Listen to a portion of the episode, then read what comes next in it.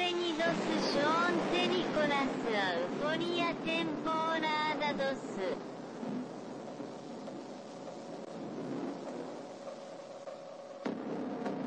Greetings, citizens of the world. This is a message from Anonymous. The United States Department of Defense officially released three UFO videos that had previously been made available to the public through Tom DeLonge's to the Star. Tonight, a newly released video raising questions about the existence of UFOs. Después de la Segunda Guerra Mundial, surgieron noticias de avistamientos por toda América. 19 de julio de 1952, sábado por la noche. A las 12 menos 20, los controladores aéreos de lo que ahora es el Aeropuerto Nacional Ronald Reagan de Washington divisaron siete objetos sin identificar en el radar. A 25 kilómetros al sudoeste de la capital, a toda velocidad. El gobierno no pudo seguir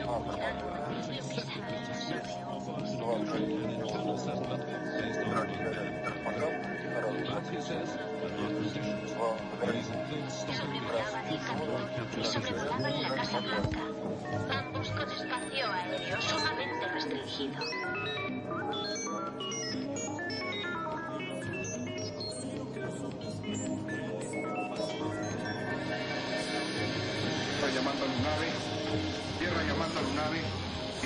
Tierra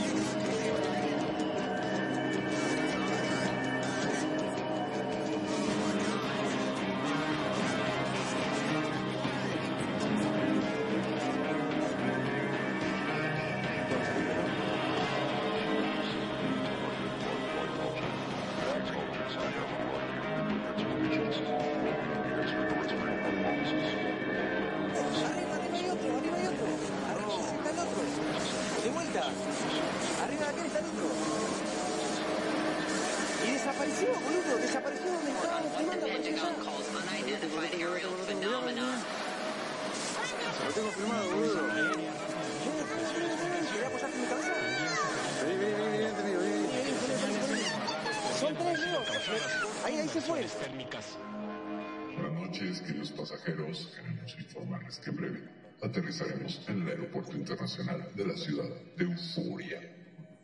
Por favor, abróchense los cinturones. Esperamos que hayan disfrutado del viaje. Aerolíneas UAP agradece su preferencia.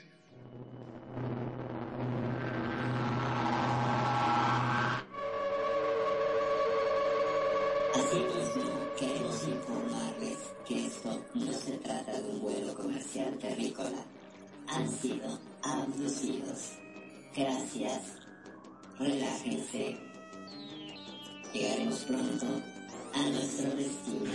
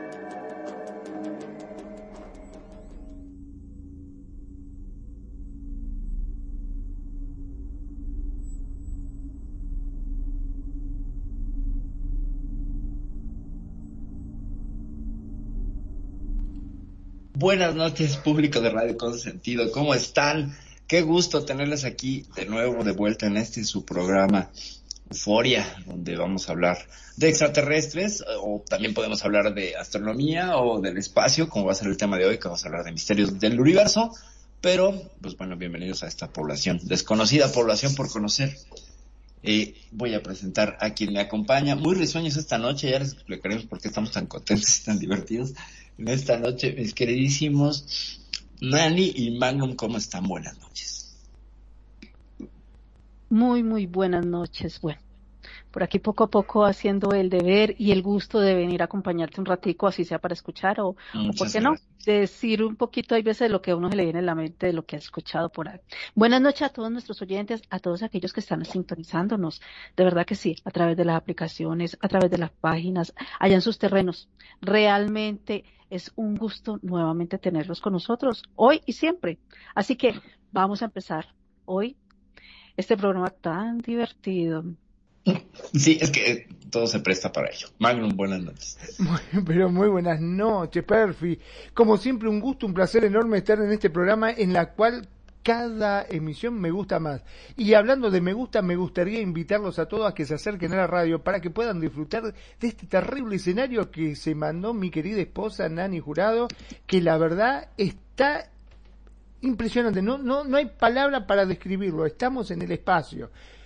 Por favor, les pido que se acerquen, que vengan, que disfruten de lo que es este escenario. Es increíble, realmente increíble el, escenario quedó, bueno, buenas noches, el, el, escenario quedó bárbaro, de verdad, si pueden dense una vuelta porque está, está sensacional, eh, está de blow your mind, así de volarte la mente, la cabeza, está genial, genial, de verdad que han hecho un trabajo genial, maravilloso y muchas, muchas gracias Dani, qué bárbara, qué bárbara, quedó genial. Bueno, vamos a darle al, al, al tema de hoy que son misterios del universo, pero ya les había prometido antes que otra cosa decirles por qué estamos tan contentos esta noche y esta noche estamos contentos porque después de pensar que nada en el universo nos podía sorprender y buscando misterios del universo encontramos en Facebook un grupo que se llama un grupo donde fingimos ser hormigas.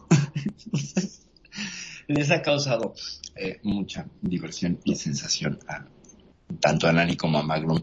Y pensando en eso dije, bueno, voy a hacer, ya que hay gente que juega a ser hormigas, ¿no? en Facebook y que publica cosas como hormigas, entre otras cosas, eh, tiene una guerra con las cucarachas. eh, dije, voy a hacer mi grupo de fingimos ser aliens. ¿Qué creen? Que ya hay grupos donde la gente finge ser aliens. Así que, bueno, ya. Me quitaron ganaron, el gusto. Me ganaron, ganaron. Me ganaron terriblemente. Sí, hay como tres grupos ya, donde la gente finge ser aliens. Pero hay que verlos. Porque si lo hacemos nosotros va a tener como más diversión y este, y no sé, glamour. Bueno, tenemos eh, ocho misterios del universo a elegir. Ustedes díganme, les voy a poner la tómbola, mis queridos Nani y Magnum, este, primero cinco. Los temas de este día, en esta noche, son qué es la materia oscura. Por otro lado tenemos qué tan grande es el universo. El multiverso no solo es cosa de cómics. Y, vamos a poner el último, que es un agujero negro. A ver, díganme, voten, voten y ustedes, y ya nos vamos por el primer tema. Me llama, a mí me llama la atención el multiverso. Venga, tú, Magnum. Vamos con, eh, como dijo Nani, yo siempre apoyándola, aunque te digo que me intriga mucho de qué es el agujero negro. ok, entonces vamos en ese orden. Primero multiversos y luego hablamos de, de los famosísimos agujeros negros que siempre son apasionantes. Creo que de las cosas eh, y misterios en el universo, púlsares, cuásares, magnetares, etcétera, los agujeros negros molan cantidad. De hecho, por ahí había una un canal de YouTube que se ponía a pelear magnetares contra agujeros negros. Y si quieren, eso vemos quién gana cuando hablemos wow. de los agujeros negros. Sí, wow. es súper interesante. Bueno, eh, vamos a ver, los multiversos. En teoría, cuando se da el Big Bang, o sea, esta gran... eh, hay, hay que hacer precisiones. No es la gran explosión o el Big Bang, no es que una gran bola de masa concentradísima explotase y de ahí se originara el universo. En realidad se infló como un globo y se sigue inflando como un globo. Perdón, pero primero, se habla de la gran explosión. ¿Qué es lo que explotó? Porque la- nunca me quedó claro eso. Dice, Es la gran explosión. ¿Qué miércoles explotó? ¿Un planeta? ¿Explotó? ¿Chocaron dos planetas? ¿Qué es lo que pasó? No, fíjate, y ese es, una, ese es un misterio más de la física que de la astrofísica, porque tiene que ver con, con las partículas. Eh, en realidad lo que se supone es que antes del Big Bang o la gran explosión había una singularidad. Los científicos tienden a llamarle singularidad cuando no saben explicar algo, ¿ok? O sea, no tienen la menor idea qué había. Se teoriza que estaba este estado de la materia inerte eh, súper concentrada. ¿Y qué era? Pues eran cuatro energías primordiales. Fuerza nuclear fuerte, fuerza nuclear débil, electromagnetismo y gravedad. Que estaban tan comprimidas que chocaron entre ellas y ¡uf! se dio esta gran, esta gran inflación. Y en la interacción de estas cuatro fuerzas eh, se, crea, se creó la materia. Ese es, por ejemplo, no sé si has escuchado del bosón de Higgs o lo que hacen en el, en el acelerador de, de este, que está en Suiza. ¿Ese es Tienen acelerador de partículas? Esa cochinada, esa, de hadrones o de partículas, sí. Justamente lo que buscan es acelerar las partículas a la velocidad de la luz para que choquen entre ellas y descubrir cómo son sus interacciones y cómo se creó la materia. Se supone que, vamos en cuestiones de física, eh, primero mecánica general, ¿no? Eh, ¿Qué están hechos los, los, eh, la materia, los objetos? Además se llama materia bariónica, que ese nombre no me gusta para nada, ¿no? Pero nosotros estaríamos hechos de materia bariónica, materia que podemos sentir y que está unida por estas cuatro fuerzas de tal en diferentes densidades y que dará pues ya sea una roca o una persona, etcétera. Entonces, eh, la, la interacción de las moléculas que están a su vez conformadas por átomos, que los átomos están conformados por núcleo, protón, electrón, bla, bla. Regresamos a la escuela secundaria con estos repasos de física que damos aquí. Eh, se supone que de qué están hechos los protones y el núcleo, y esa, fue la siguiente, la siguiente pregunta, ¿no? Y aquí es cuando empieza todo el asunto de la física cuántica. Entonces, ah, le damos la bienvenida a Hanna del Mar. Bienvenida. Bueno, entonces, ¿de qué están hechos los átomos? ¿De qué está hecho un fotón? Por ejemplo, un fotón de luz, ¿de qué está hecho? ¿De qué está hecho un electrón de un, del plomo? Entonces, se hicieron un montón de experimentos para tratar de determinar cuál era la materia que constituía los átomos. Y se descubrió que había subdivisiones, ¿no? Leptones, muones y como 54 partículas que no me acuerdo, porque pues, no es mi campo de estudio, pero eh, cada una de estas tendría una particularidad para formar protones, neutrones, etcétera. Entonces, todo estaría eh, hasta cierto punto regido por las cuatro fuerzas de la naturaleza, pero a nivel cuántico ya no. A nivel cuántico son otras reglas las que operan como si fuese otro universo. Pero bueno, vamos a. Entonces, ¿qué habría antes del Big Bang? Pues de la nada estarían estacionadas estas cuatro fuerzas y algo pasó que se desesta- se desestabilizaron y se expandieron. Y al expandirse empezaron a crear, por el calor que generaron, eh, los primeros eh, pues leptones, el bosón de Higgs, que se supone que es esta partícula que le da masa a la materia. ¿Ok? Entonces, ¿de qué está hecha la materia y cómo se originó la materia? Se supone que el bosón de Higgs fue de lo primero que se formó en esta expansión y de ahí empezó todo a replicarse y hacerse este, materia bariónica, que se fue expandiendo junto con la energía oscura y la materia oscura en este globo que conocemos como universo. ¿Y qué tienen que ver los multiversos con toda esta explicación? Pues bueno, resulta que los multiversos suponen eh, si hacemos un cálculo matemático de las posibilidades que tenemos de existir en este universo, que algún astrofísico se puso a hacer esas cuentas, pues resulta que nos sacamos la lotería, que esta existencia es una lotería, para que se dieran las condiciones, para que el universo primero se expandiera de esa manera y para que todo después siguiera los pasos evolutivos astronómicos que conocemos, eh, es una lotería, nos ganamos la lotería. O sea que la vida existe es una lotería, pero estos cálculos le llevaron a, este, a considerar la posibilidad de que hay otros universos, universos paralelos, donde si esta materia bariónica y todo esto que estaba se expandió a una velocidad determinada, pudo haberse expandido de manera especular, es decir, esta bolita se expande, pero abajo aparece la bolita que se expande en sentido contrario, con todas las reglas inversas de ese universo. O sea, como un universo, como un antiuniverso, o un universo este, alternativo a los otros. Y como ese universo pudieron haber existido otros. Esa es la, como la teoría más científica, donde hay mediciones y todo. Pero hay muchas especulaciones y otras mm, hipótesis que hablan, por ejemplo, de los agujeros blancos. Que se supone que nosotros nos originamos en un agujero blanco. Si un agujero negro, y concatenamos los dos temas, atrae, absorbe hasta la misma luz, el agujero blanco expulsa todo. Sería como el contrario, como si estuvieran teóricamente, eh, de un lado está el agujero negro y del otro lado sales en un agujero blanco. Podríamos decir que si entraríamos a un, agujero negro, saldríamos del lado del agujero blanco. En un agujero blanco, ajá. Esa es una. Otra dice que no, que saldrías en otro agujero negro donde no podrías salir porque te volvería a absorber y volverías de regreso y te quedarías en un, en un loop infinito. Eh, en una cosa cíclica, digamos, entras y sales.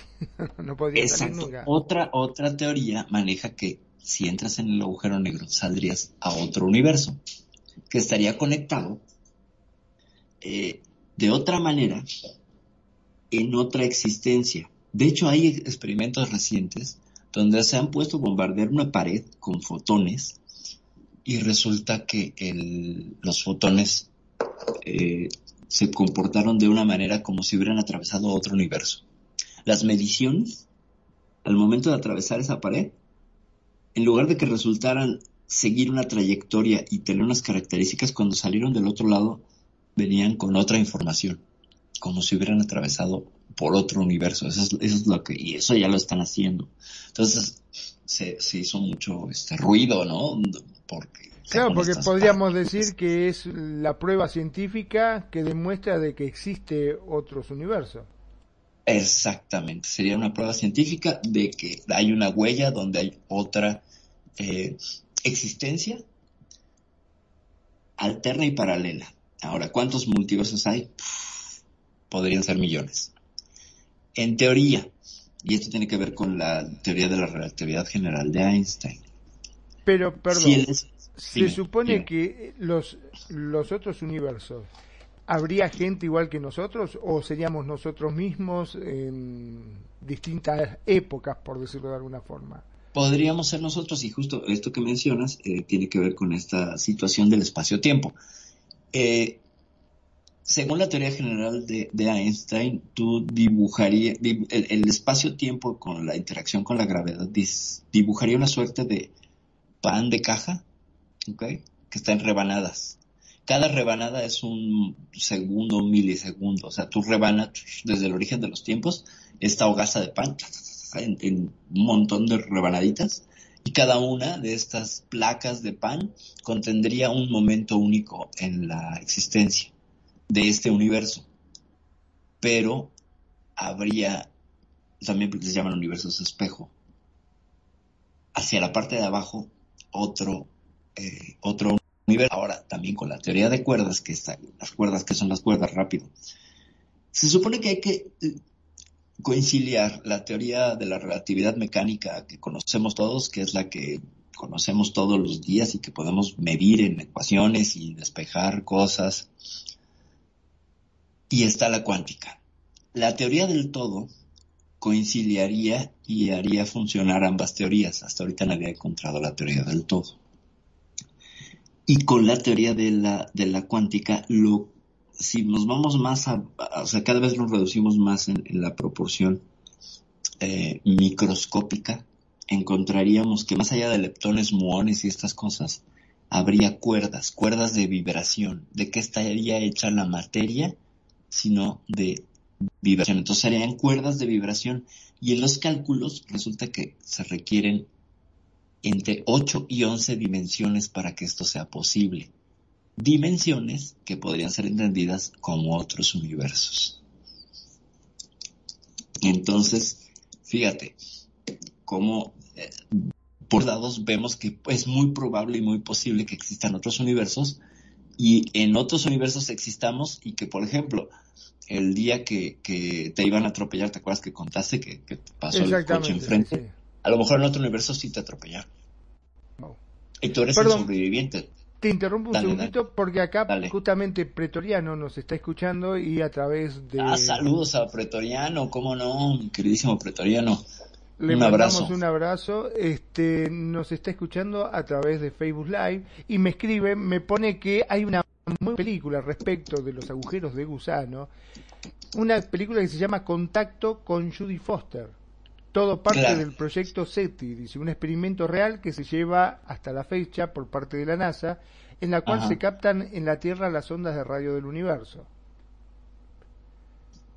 Qué maravilla. Sí, qué bueno que, qué bueno que nos recuerda el proyecto SETI con este hombre que la dirige, que se llama, eh, el director del proyecto SETI, que se llama Seth Shostak.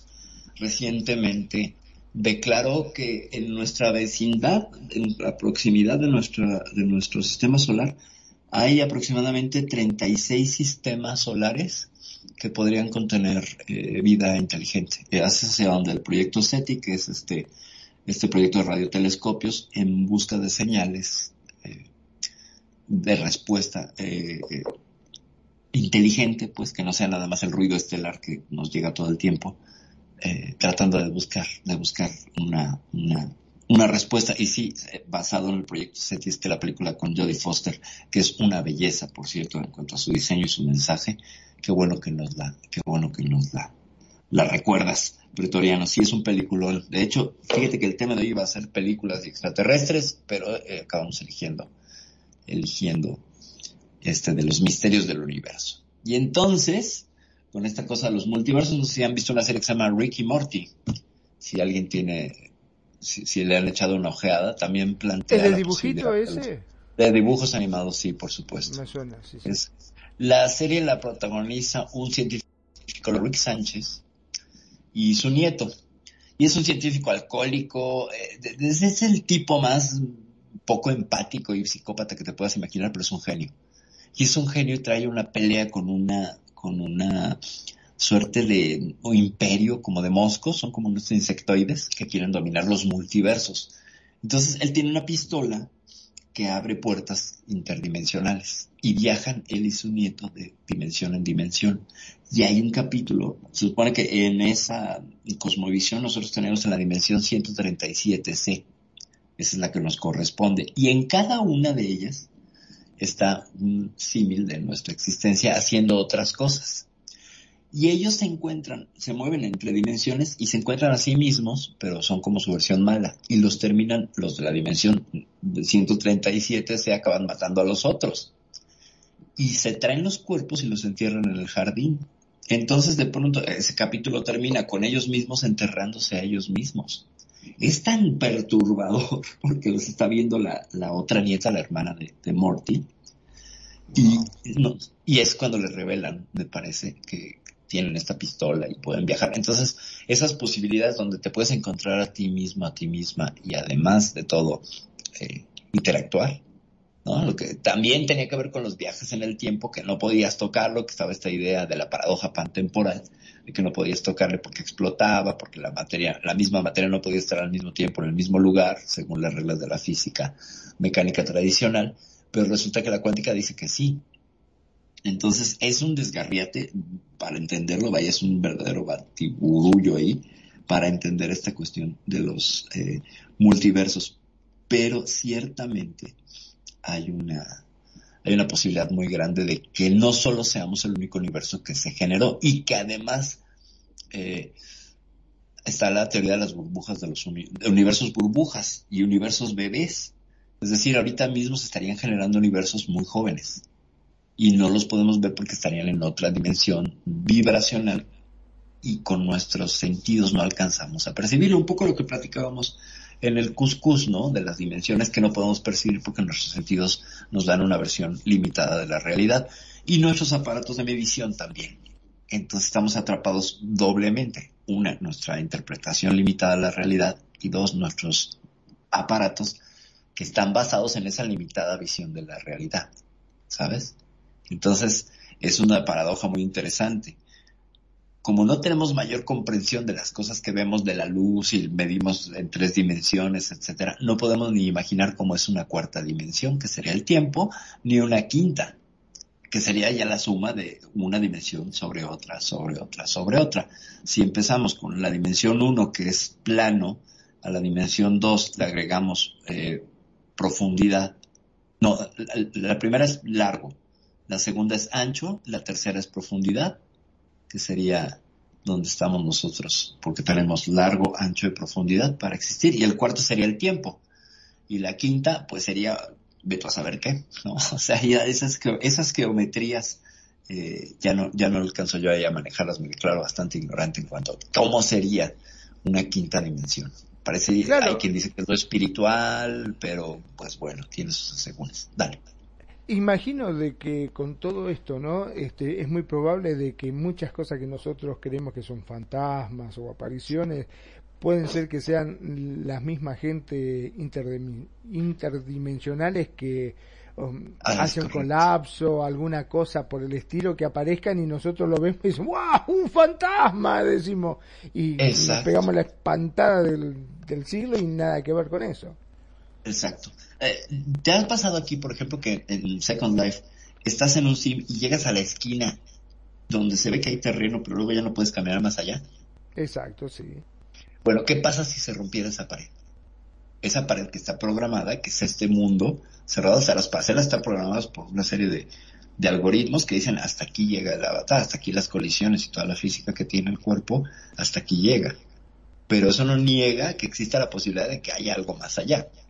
Como está confinado por una ecuación, llámese en este ejemplo, las leyes de la física, la física de este metaverso, ¿quién nos dice que no puede haber otros metaversos? De hecho, bueno, sí los existen, ¿no? O sea, es como si pudieras viajar de Second Life a Imbu.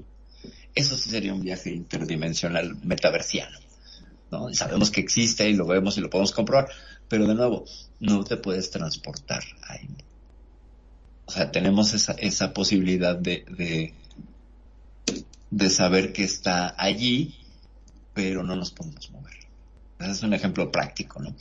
Entonces, con tanta posibilidad, nos estaríamos, eh, pues, complicando las cosas, ¿no? Sí, indudablemente, este, o sea, es como que al no comprender, muchas veces, este, yo me imagino como cuando en la época antigua, este, veían los extraterrestres, veían las naves que pensaban que eran dioses, porque uno siempre asocia, al menos los seres humanos tenemos estas cosas de asociarlo con lo que nosotros verdaderamente conocemos y muchas veces le erramos pero terriblemente mal. Así Entonces es, dijeron, así es. cuando aparece algo, como en el caso de un ser interdimensional y uno lo ve etéreo, dice, ah, es un fantasma. Ajá. Automáticamente se lo, se lo atribuyó es. a eso. Así es, exacto. Entonces, fíjate cómo la explicación de un mundo puede venir de la explicación del otro, ¿no? O sea, cómo, cómo el mundo de la física y las posibilidades interdimensionales, y eso te digo, lo abordábamos en el Cuscus, es muy probable que no es que es, a lo mejor al desencarnar te pasas de dimensión, ¿no? A lo mejor al morir te pasas de dimensión. Y ya, eso es todo lo que pasa, Solo que tenemos los, los sentidos este, limitados. Aprovechamos para dar la bienvenida a mi cuñada Kenya, cuñada preciosa, bienvenida a mi bro renegado, bienvenidísimo, y a mi otro bro Charles, bienvenidísimo, gracias por estar aquí. Estamos hablando de misterios del universo y estamos ahorita hablando de los multiversos, el primer tema, y procederemos después a hablar de agujeros negros. Sean más que bienvenidos. Y si quieren comentar, pues bueno, nos dicen y entonces nos pasando de, de dimensión para iniciar el diálogo si quiere. Sí, sí, que se suban a su navecita cada uno, no hay problema. Hay naves para Exacto. todos. Ah, dice, dice Renegado. Buenas noches, ando- les comento que ando promocionando una nueva marca de ropa que se llama Demo. Ah, de ser muy famosa porque estoy en Second Life hay una marca, una marca que domina que se llama Demo, Demo Demonio. ¿Cómo no? Muy bien. Eh, te mando saludos ahí en el local, mi queridísimo Magnum. Rum. Perdón, como siempre yo hablando con el micrófono apagado para no ser menos. Ah, muy bien. No podría ser yo de hacerlo de otra forma, ¿no? Este, sí, muchísimas gracias por los saludos, bienvenidos a todos. Pueden tomarse una besita, pónganse incómodos y que está todo, este, estamos muy especial, somos así. Exactamente.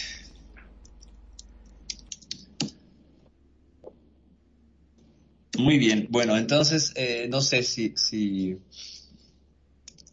si con eso, mi queridísima Nani, eh, te haya enredado más con las teorías del multiverso o no. O tengas muchas preguntas al respecto. Porque igual yo estoy en esas, en esas. No, me hiciste acordar a películas, unas series que hace muchos años era Dimensión Desconocida. ¿Cómo no?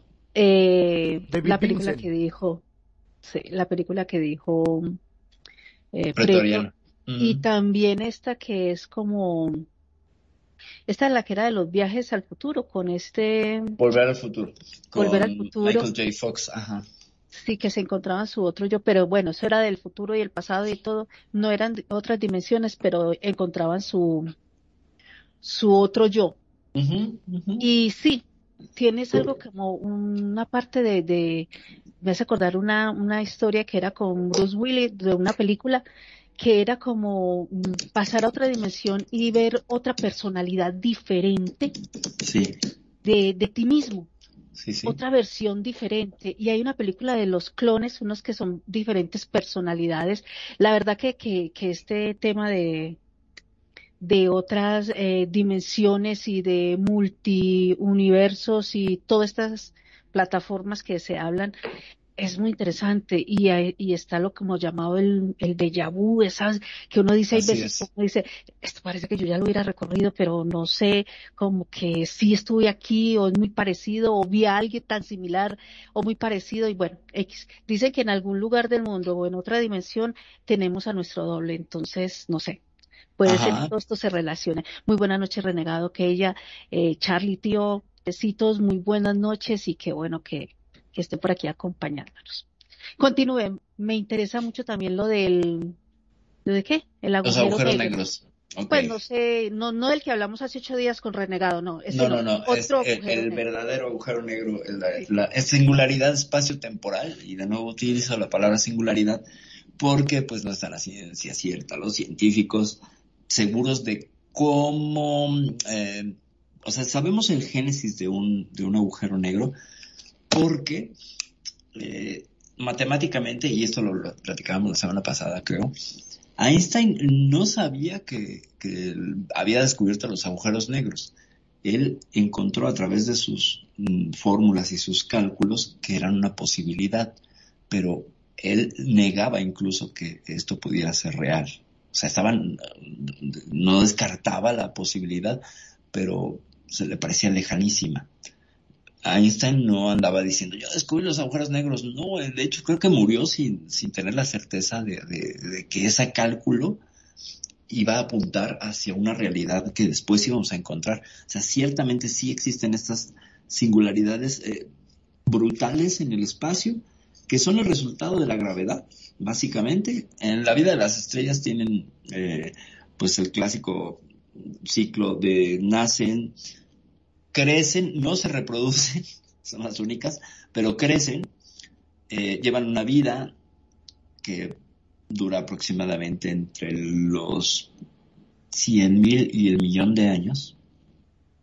Y cuando se agota toda la energía que tienen, todo el helio y todos los materiales que tienen en el núcleo, que serían pues gases básicamente, y esos empiezan a, em- cuando empiezan a formar elementos más pesados, se va a colapsar. Es como que se gasta el, hidrógeno y el helio con el que se alimentaba y entonces empieza a echar mano de carbón y de otras cosas más densas que hacen que la gravedad no colapse.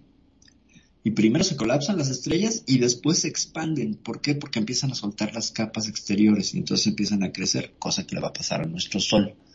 Nuestro Sol está destinado dentro de 5 mil millones de años a primero colapsarse un poquito y luego expandirse hasta la órbita de Marte. Se va a convertir en una gigante roja. Ahorita es una enana amarilla.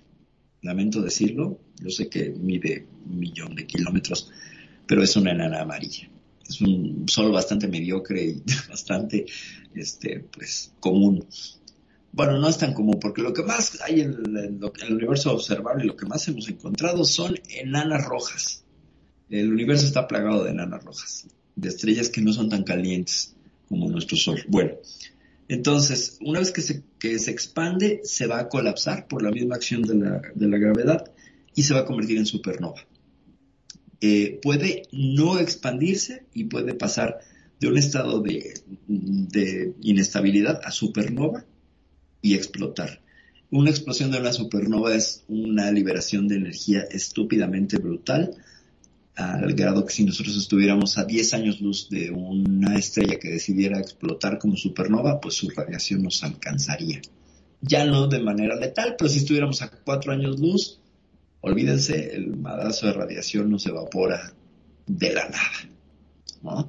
Entonces, eh, una vez que, ¿qué queda de esta explosión de la supernova? Queda un centro que es una enana blanca, que es una estrella supermasiva, tú tomas una cucharadita de esa enana blanca y la cucharadita de tan densa y comprimida que está la materia, pues pesaría unos cuantos miles de millones de toneladas. O sea, es una cosa eh, impresionante de cómo se comprime la energía. Entonces, la materia. Si se sigue comprimiendo, se va a convertir en un agujero negro, porque toda la masa y toda la, la energía se colapsan de tal manera que abren un agujero en el espacio-tiempo y empieza a tragar, a través de la gravedad, empieza a tragar todo alrededor.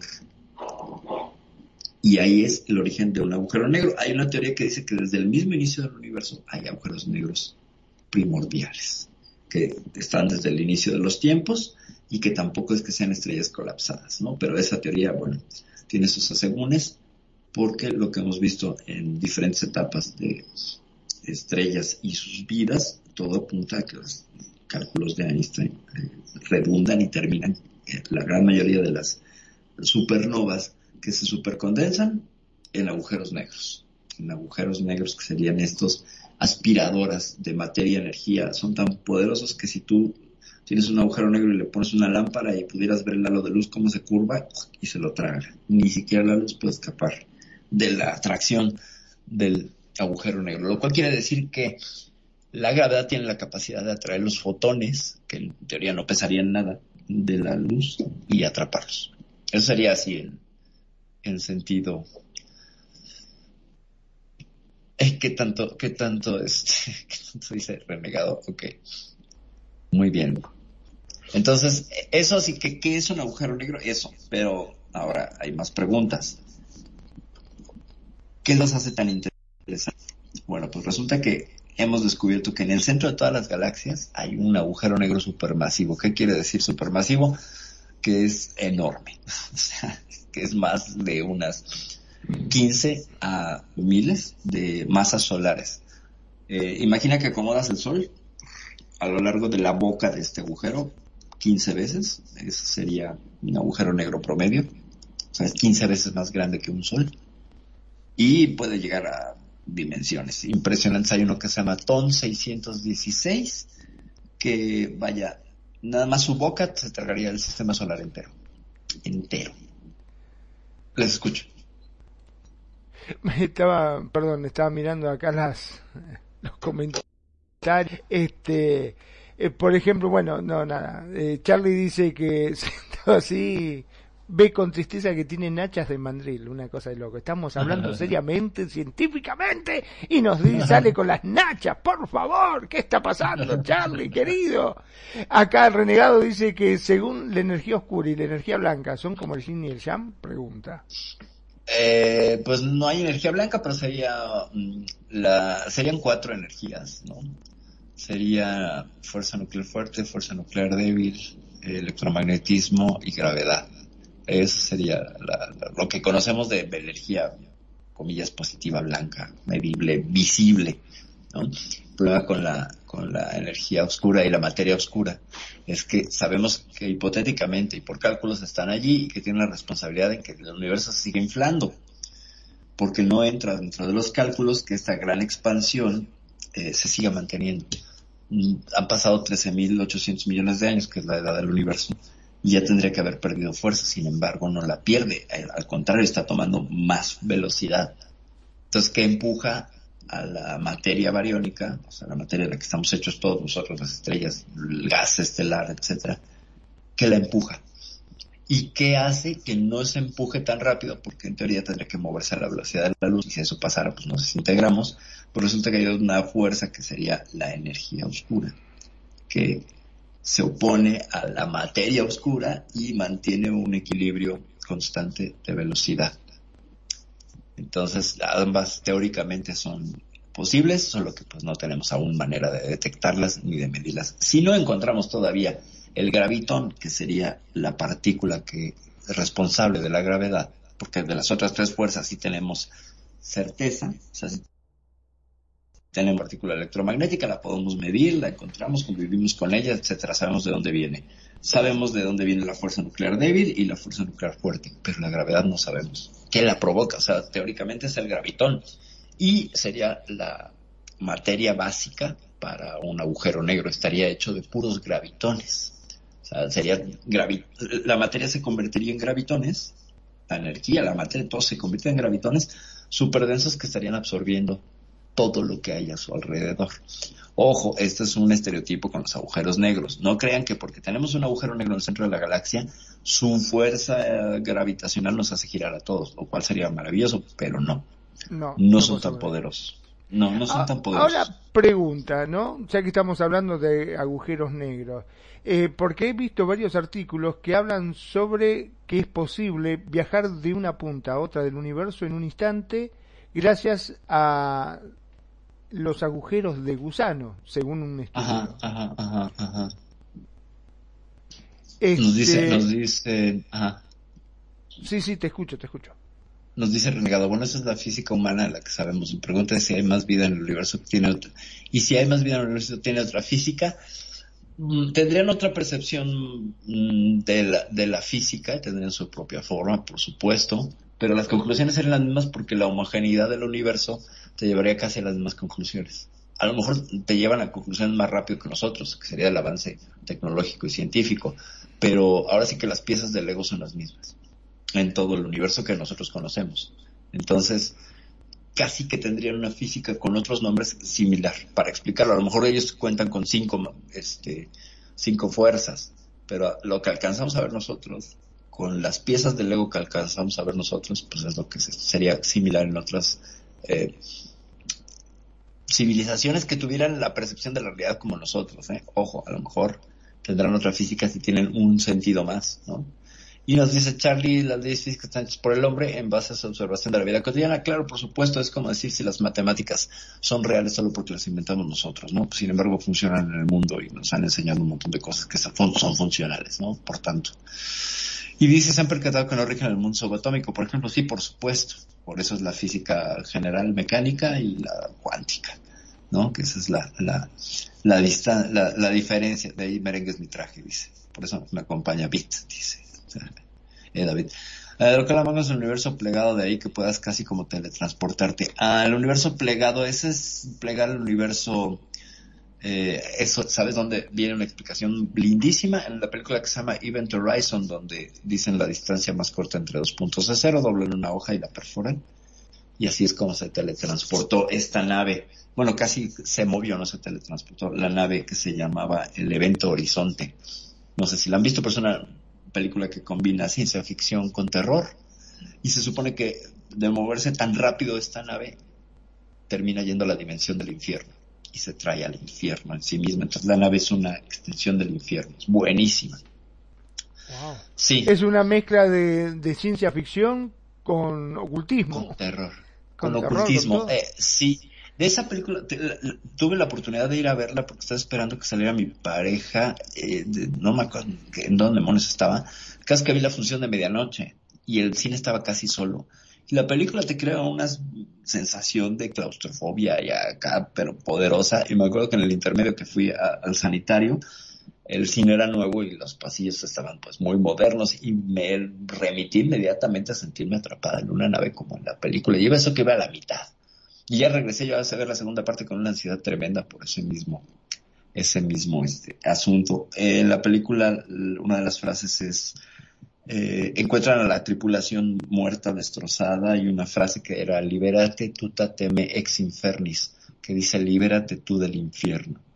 Y entonces era una frase como de advertencia para los que llegan a rescatar a esta, a esta nave que se pierde durante nueve meses, porque se cuenta que va a ser el viaje, se pierde nueve meses, y cuando aparece, aparece cerca de una de las lunas de Júpiter o de Saturno, y para colmo está eh, hay una tormenta eléctrica alrededor de la nave, así en, a las orillas de, la órbita de Saturno, sí es Saturno, y parece una casa encantada en el espacio, porque ves los truenos y está como lloviendo. No, no, no, es un película, si la pueden ver sale Sam Neill, este hombre que sale de Android en Alien, por supuesto que hace a Bishop, pero la película es buenísima.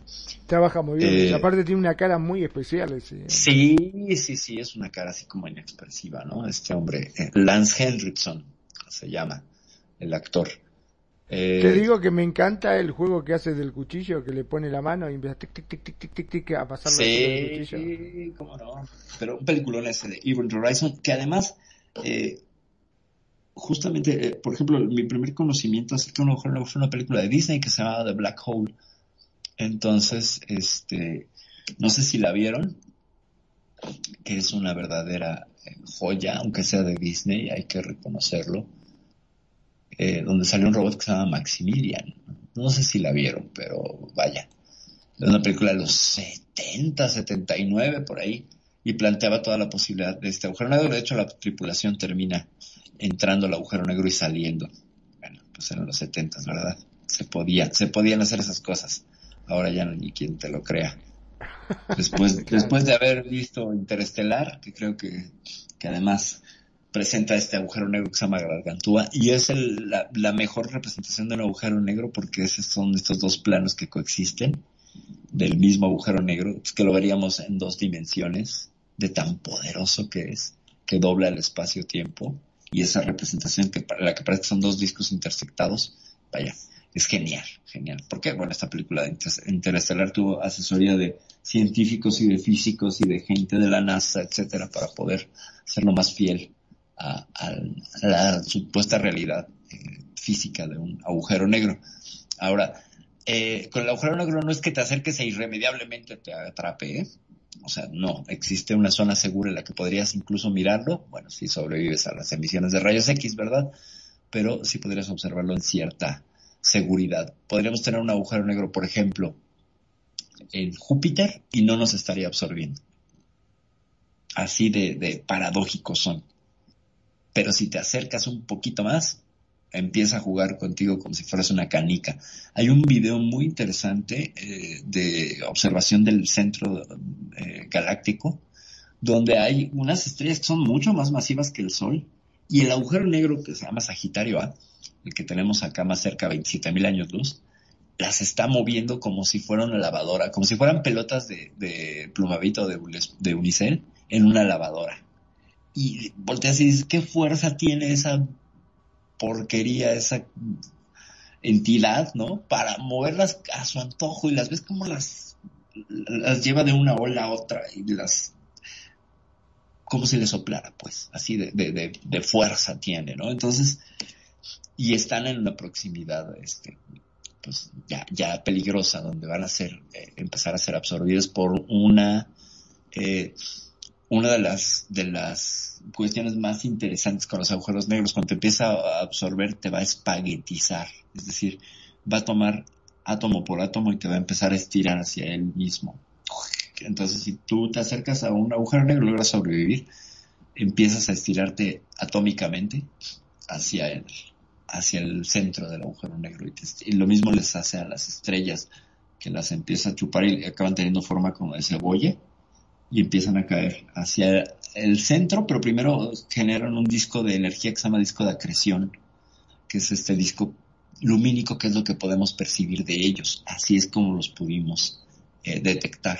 Hay una foto de hace dos años de un agujero negro y lo que vemos es el disco de acreción. El agujero negro no lo vemos porque es negro.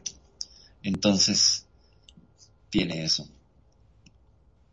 A ver, eh, Está bueno los comentarios acá, por ejemplo, este Charlie pone las leyes físicas están hechas por el hombre en base a ah. su observación de la vida cotidiana y se han percatado que no rigen en el mundo subatómico, por ejemplo, son distintas. Por eso, mm, la mm. mecánica cuántica, de ahí merengues, bueno, es mi traje, dice, por eso acompaña. Eh, a ver, a ver, de lo que habla Magnum es del universo, según Renegado, dice lo que habla Magnum es del universo plegado, de allí, claro, de los famosos eh, agujeros de gusano, ¿no? Que, en la cual podés transportarte. Es como doblar una hoja y la cruzás, sería más rápido. Después también dice, eh, bueno, no hablemos de terror más que se Che, hazte la fama y échate a dormir, dice el dicho. Qué bárbaro. Este man, qué miedoso que es. No, no, no, por favor.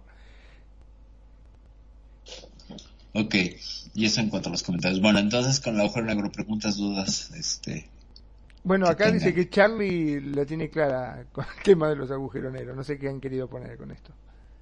Ok, ok, pues eso, este pues hay, una serie de mitos y de cosas, pero bueno, por ejemplo, hay cosas interesantísimas. Dos agujeros negros pueden chocar y eso es un espectáculo que sí, sí sería la película de películas.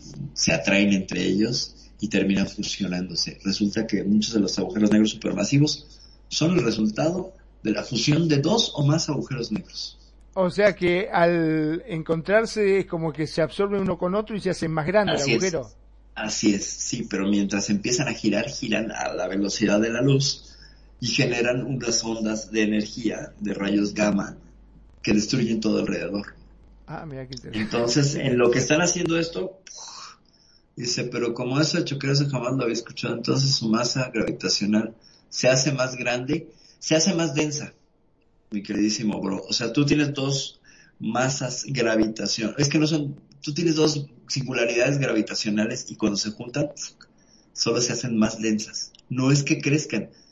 Y de hecho el, tamaño sí se duplica, pero se multiplica por 10 a la no sé qué potencia la, capacidad de absorción.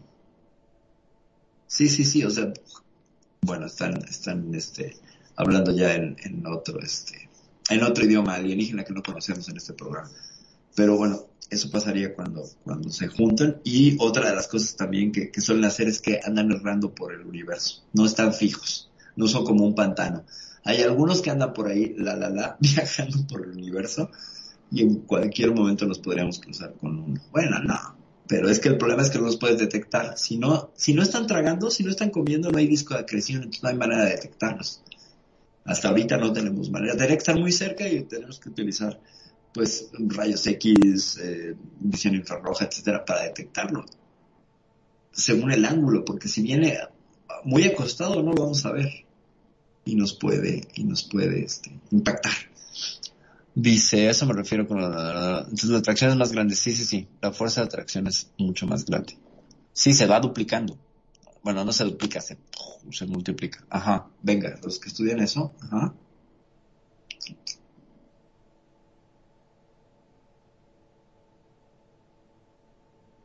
Bueno, mientras termina de escribir el comentario, mi bro eh, les había dicho que qué pasaba si, se, si encontrábamos un magnetar y un agujero negro, que un magnetar es esta estrella de neutrones que, expele eh, rayos gamma hacia lo bruto, ¿quién ganaría?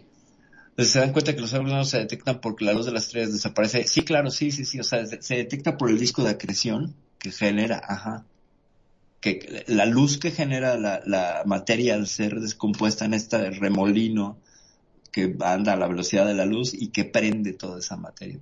No, y además hay otras teorías interesantísimas que dicen que en este disco de acreción lo que queda es la información de las estrellas. O sea, tú podrías replicar la estrella si pudieras encontrar la manera de sacar esa información.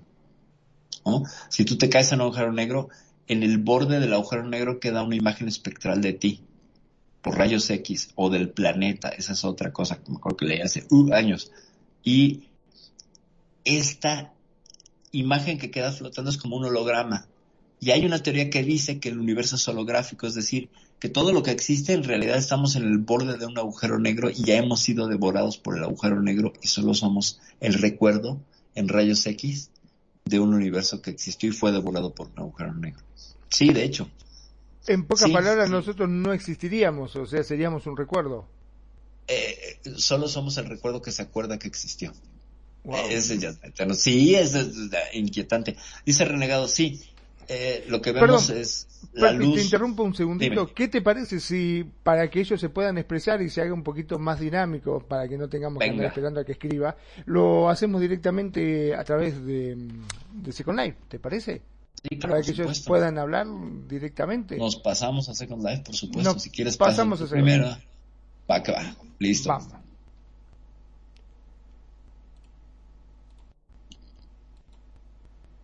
Bueno, bueno, a ver si nos están escuchando a través de Second Life. Sí, sí, creo que sí, ¿no? Sí, Yo al menos te escucho. sus micrófonos.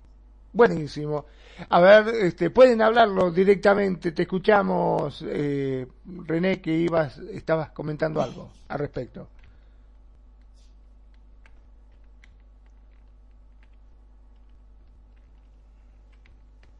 O Kenya o, o Charlie. Dice Charlie que de ahí la teoría de las cuerdas. Mm, hace ratillo, eh, creo que no habías llegado, Charlie. Hablamos de la teoría de las cuerdas. Sería la teoría de la, sería la física cuántica en su mínima expresión las cuerdas, ¿no? O sea, ¿de qué estaría hecha toda la materia bariónica y toda la materia? De cuerdas, de cuerdas de vibración. O sea, de, de, estas pues, de vibración que al vibrar generarían materia. Todo lo del bosón de Higgs, bla, bla, bla.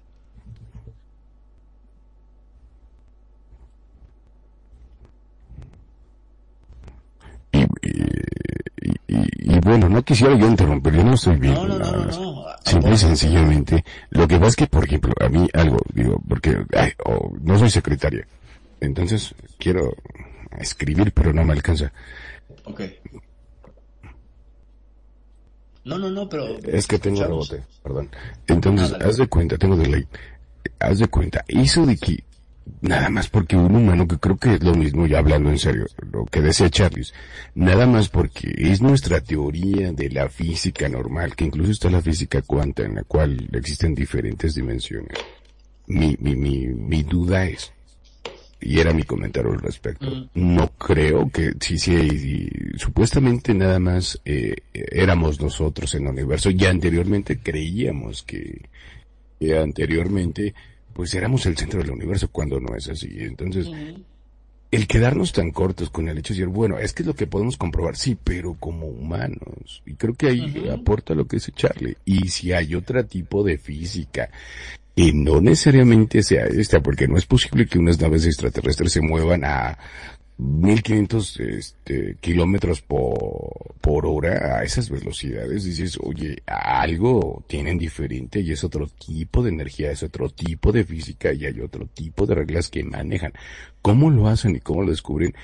Realmente a mí me llama un poco la atención, es mi comentario.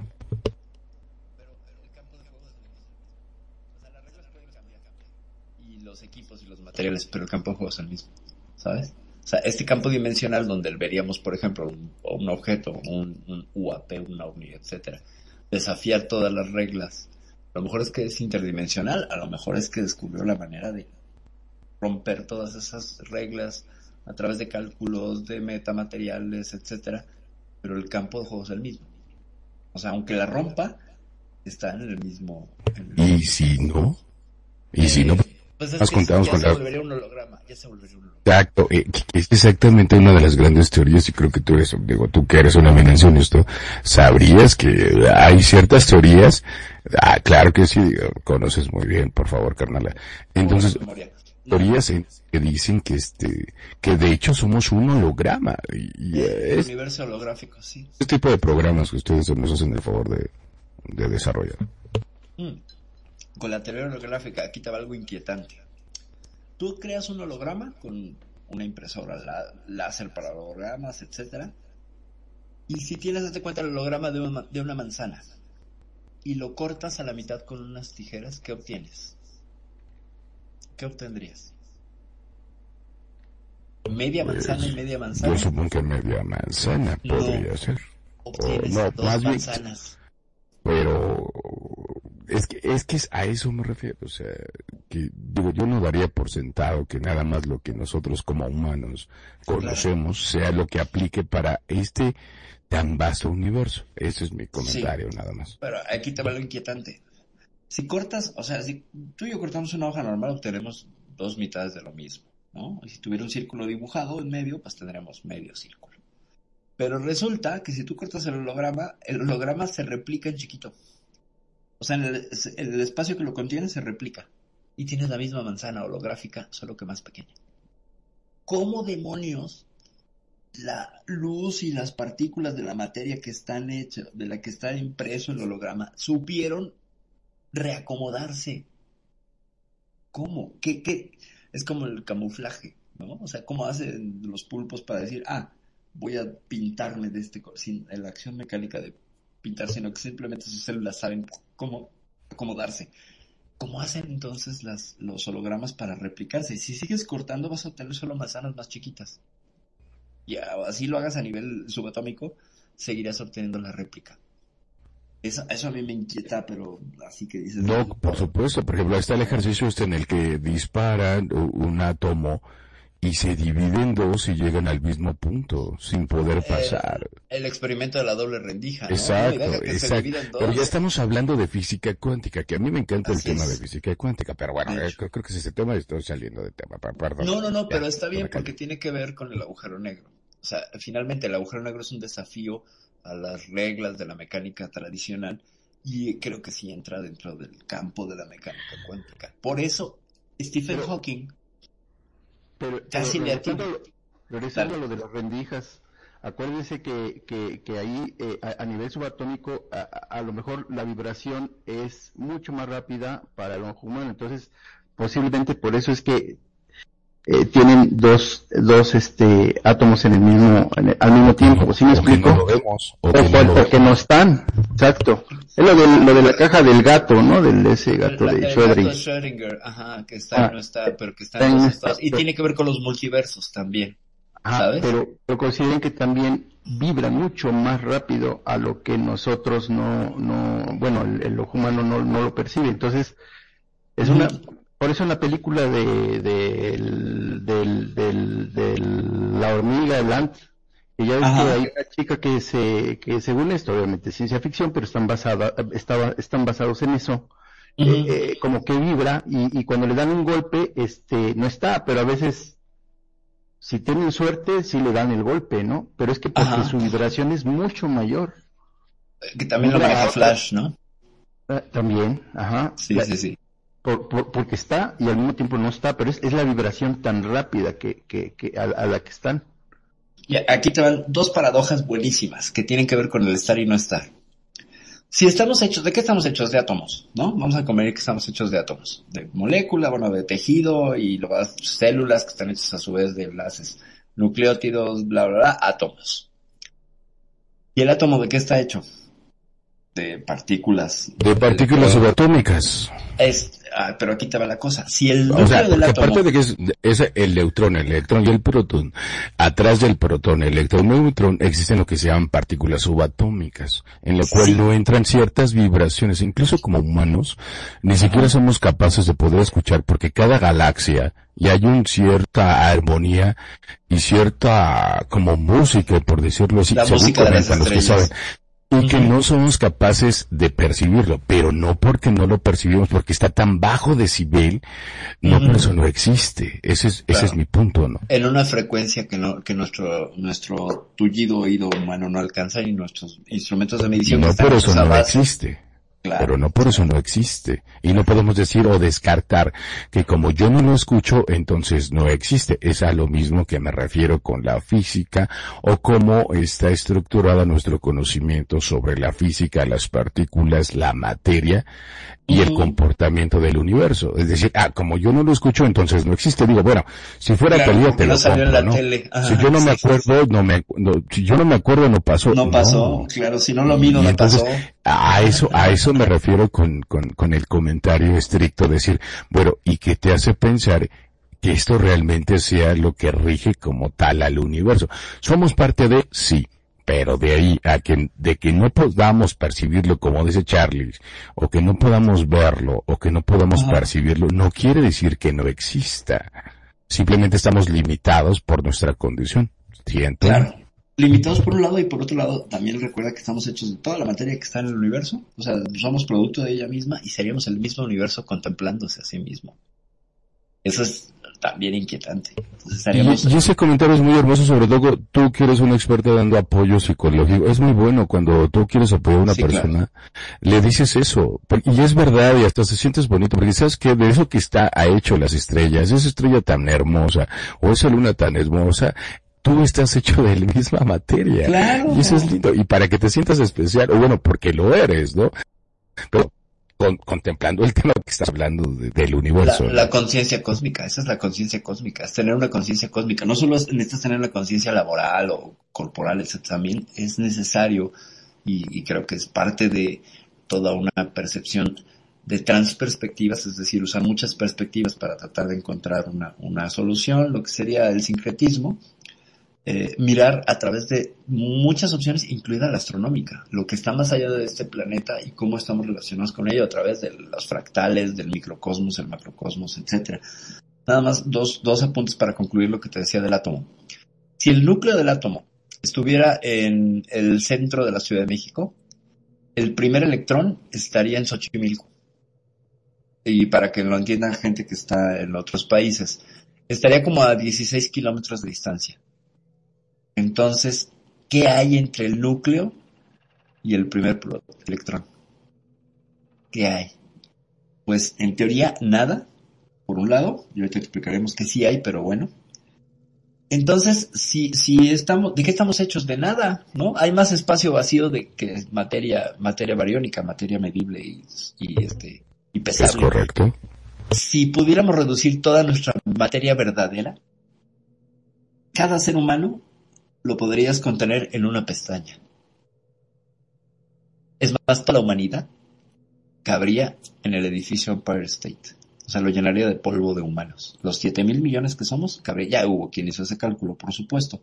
Entonces, ¿qué nos hace? ¿Qué nos sostiene? ¿De qué estamos hechos? Pues estamos hechos de la interacción de estas cuatro fuerzas eh, de la naturaleza, que sobre todo la fuerza nuclear fuerte y la, la débil y el electromagnetismo, que le daría sustancia a las cosas, apretando los, los átomos de tal manera que tendrían densidades diferentes. ¿Ok? Pero en realidad estamos hechos de nada. Estamos huecos, ¿no? Aunque Sí, parece que tenemos sustancia. Ajá. Porque aquí se hacen el apunte para que tus radioescuchas pudieran entender completamente. Haz de cuenta que, según lo que dicen los, los, los científicos, es que soy ingeniero, perdón. Venga, Entonces se cuenta que este, lo que, para que ustedes nos, digo, para que tengas una visión, cierra tus ojos y imagínate lo que sería eh, el sistema solar, ¿no?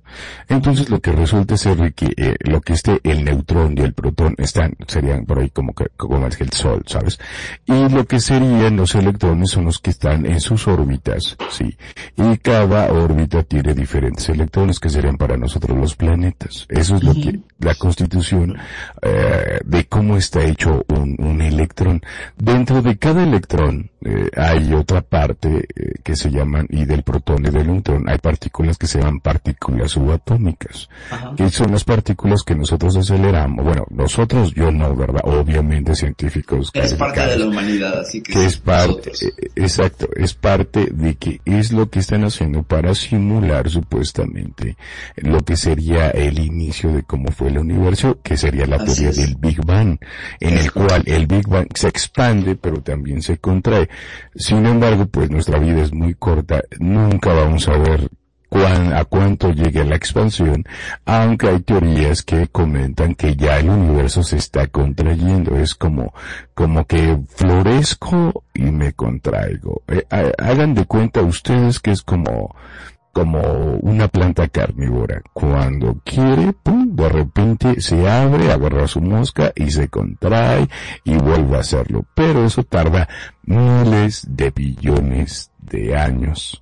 Y estamos hablando de billones de años luz. Y los millones de años luz estamos hablando de, eh, de millones de años luz, eh, porque, porque la velocidad de la luz es a 350 mil kilómetros por segundo. Entonces, imagínense las distancias y los tiempos de lo que estamos hablando.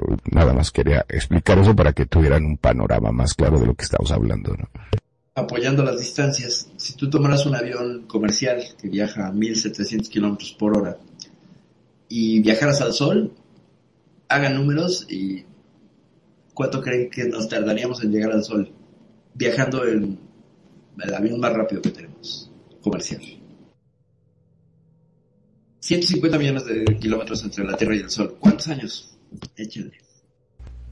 Mucho. No, pues yo creo que ni llegas, ¿no? Vivo. eh, sí, sí llegas vivo. Sí llegas vivo. Sí llegas No, porque te va a quemar el sol. Ah, bueno, evidentemente, pero bueno, digamos que llegas vas a la parte de arriba donde va a andar la sonda Parker que anda ahí viviendo el sol y no se quema. Eh, son 20 años, 20 años de viaje. A ese foco que ves todos los días y que te llena de calorcito y todo, bueno, y esos fotones que sientes, fíjense nada más la falta de conciencia cósmica que tenemos y que de pronto no somos ni agradecidos ni venimos, de dónde son las cosas, nada más consumimos cada fotón de luz del sol que nos da vida, que nos alienta, salió hace ocho, minutos del sol, se tardó ocho minutos en llegar a la Tierra y calentó. Pero para que saliera del núcleo del, del sol a la superficie y ser emitido a la Tierra pasaron 240 mil años. En lo que luchó con la energía y la gravedad del sol y fue siendo transformado de partículas subatómicas a fotón de luz. Entonces, cada vez que el sol nos baña de, radiación y de calor, una radiación añejada a 240 mil. Entonces dices, órale, es como viverte al mejor de los vinos. Ahora, eh, hagamos traducción, por ejemplo, la unidad métrica de la energía luminosa se, se mide en fotones, así como ustedes cuando utilizan este peso en masa son kilogramos, así como utilizan agua que es volumen, que serían los litros, es lo mismo que está hablando Perfi, es decir, la parte de la energía luminosa se, se, se, mide en lo que son fotones y la masa en lo que serían átomos o, o kilos, ¿no? Digo, por decirlo de alguna otra manera. Correcto. Y, por ejemplo, también podemos medirlo en, en este, la energía, el electromagnetismo lo podemos medir. La única que no podemos medir porque nos falta la pieza clave es la gravedad. No hemos encontrado el gravitón, ya lo llegaron, eh, lo vuelvo a mencionar para que estén en contexto. No hemos encontrado el gravitón y entonces la, la gravedad se queda coja, ¿no? En ese sentido, le falta esa pieza para ser completa y totalmente científicamente comprobable. La gravedad sigue en esa tablita. llevamos, no sé, cientos, 700, no sé, como 400 años desde Newton con la idea de la gravedad y todavía no la podemos comprobar. Entonces, eh, hay, hay, hay una serie de cosas que sí son. Dices, bueno, por favor, este, revalúenme o este o revítenme o, o, valídenme mis conocimientos de la primaria de mi modelo parecía al modelo eh, atómico de Bohr es que, es que eso ni siquiera, por ejemplo, yo te puedo decir, mira, yo que tengo 45 años, yo cuando iba a la primera me decían que había nueve planetas y resulta ser que a mis treinta y tantos me dicen que no, que era un planeta enano, entonces Plutón ya no es. Y ahora resulta que ya me lo regresaron. Entonces sí estamos como en una discusión. No, no te lo han regresado. ¿Qué onda? Pues sí, casi, sí, que ya, bueno, yo, escuché un documental donde decían que, no, bueno, está bien, vamos a tomarlo como planeta. Entonces dices, bueno, es muy relativo el conocimiento que tenemos realmente del espacio porque estamos tan limitados en tiempo, en tiempo y en vida, pues está rudo, ¿no? Digo, creo que, recuérdame por favor, Perfi, tú que eres experta en esto, este, este satélite, ah, que se me va, que salió, lo mandaron por ahí en 1970 y tantos, que ahorita está saliendo. El Voyager, Voyager, el Voyager, 2. El Voyager, ajá. Entonces, realmente, digo, para, digo, para lo que es el universo, creo que estamos en pañales, andamos encuadrados. Bueno, ese es mi punto de vista. No sé Sí, claro. piensan los demás. Eh, Mira, mira si es- estaremos complicados que todavía no conocemos nuestro propio océano. Sí, Hay claro. muchísimo misterio que no, no, no tenemos la menor Qué idea. excelente comentario. Y estamos excelente hablando comentario. de nuestro propio planeta, ¿verdad? Claro, claro. Por eso la exploración submarina es tan cara como la exploración espacial. Sí, porque, porque no existe eso, no existe eso, el conocimiento. Es más, digo, digo, yo digo, he tenido por, por mi trabajo que tener que, que viajar a otros países. Pues la verdad es que yo ni siquiera conozco mi propio país que se llama México al 100%. Entonces, ¿cómo me meto a, o me atrevo a opinar de otras culturas? No tengo realmente un, no, un conocimiento claro de qué es. Como bien dice Magno, imagínate, hay especies que están saliendo ahorita por algunas situaciones. O no, Magno, supongo de ahí sacaste el comentario, ¿no? Y ni siquiera lo conocemos. Yo no sé ver porque va a salir una, una edición especial de Jacques Cousteau, eh, y me hiciste recordar eso, mi estimado y queridísimo Magnum, de Jacques Cousteau, de, de- de- que era así como que el científico de los océanos, ¿no? Oh, güey, güey, costó en el Calipso. Estamos aquí explorando, sí, como no. De hecho, en Bob Esponja se burlan de Jacques Cousteau. Ves que siempre hay una voz como francesa cuando lo presenta. Es en referencia al buen Jacques Cousteau.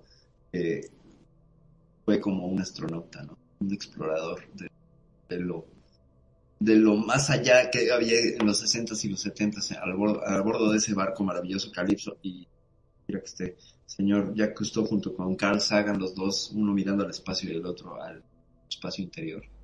Pero lo, la- lo lamentable de todo esto es que cuando se fue Cousteau, eh, nadie continuó con su obra. No, no, no porque, eh, bueno, ahí tenemos que hacer un programa especial de Jacques Cousteau. La forma en que este hombre conseguía los financiamientos para mantenerse en sus, en sus exploraciones era única. No, y de Carl Sagan, y de Carl. Sagan, oye, es que en serio digo, yo me, perdón que interrumpa, pero la verdad es que tenía una filosofía y una idea de realmente el universo en el que, pues a fin de cuentas, como tú perfectamente sabes, el universo se va y se expande y se extiende. Va a llegar un punto en el de que, digo, evidentemente nosotros, ni nuestros nietos, ni nuestros tataranietos lo podrían ver, pero que en algún momento Sí, eh, eh, el Sol se va a agrandar tanto en el que ya la Tierra no va a ser la Tierra, tiene que ser, tendría que ser a fuerzas Marte. ¿Por qué? Por la expansión que se le va a dar por sí mismo a esa estrella. No, y además el Sol va Y a irse entonces, la única manera de que podamos sobrevivir como raza es empezar a a, migrar. a migrar. Si es que queremos sobrevivir como especie, o quieran sobrevivir, digo, mira, ya a mí me quedan como cinco minutos de vida, entonces este, tampoco me importa tanto. ¿no? O sea, No, no me refiero al hecho de que, por ejemplo, no, ¿qué, qué te gusta? Que llegue a los 70, que llegue, yo tengo 45, 30, o sea, por decir algo, en tiempo, en tiempo universal, me quedan como 5 segundos. Pero, sin embargo, de otra manera, como, como raza, como especie, creo que no vamos a poder sobrevivir si no somos capaces de ponernos de acuerdo y, y sobre todo de emigrar a, otros planetas, porque lo, lo único que no cambia, este, y, y perdonen que soy repetitivo y lo decía Albert Einstein, lo único que es eh, eh, así como que real o, o que realmente existe es eh, la infinidad del universo y la estupidez del humano. Sí, hay una cosa que también no tenemos que olvidarnos, ¿no? Este, si hablamos de que podemos llegar a migrar a otro planeta, ¿vos te pensás que la clase trabajadora puede llegar a subirse en alguna de esas naves? O sea, se van a ir ricos, la gente muy pudiente, los famosos, los científicos. Ahora, si no cuadras en ninguno de estos, este, digamos, que no son los, y científicos, los claro. DJs y los, y los DJs y los locutores, claro que sí, ahí también vamos a estar. No- nosotros vamos a estar transmitiendo todo. Si no, ¿quién le va a contar al mundo?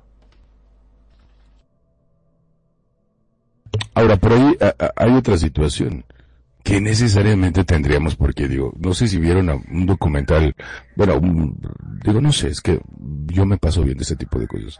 Están sacando perfectamente bien, este, un robot nuevo. ¿Y por qué no mandamos robots? Para, para identificar, ver todo, que se generen y que nos tenga todo listo. Mm, Ya regresé, perdón. Este, fue un momento de RL. ¿De qué hablan? ¿De la colonización de Marte? No sé, de que tenemos que cambiar a otro planeta de, de alguna Ah, claro. manera. Pues Porque si ya nos, si no, nos va a nos cargar acabamos este, ahí vamos a acabar nosotros. Es Claro. una verdadera plaga. Como si fuésemos, eh, como si fuese una gaseosa, ya la terminamos de tomar, ahora vamos para otro lado. Es correcto. Es correcto. Así vamos. Oiga, pregunta a ustedes. Si eh, a ustedes les ofrecieran ir a Marte, no sé, Nani, Magnum, Charlie, ¿ustedes sí irían? ¿Sí irían? Sí, sí, Eso sí, lo ya vimos la les semana vimos- pasada. Claro, Charlie, vimos- ¿sí irías? ¿Pero sí irían?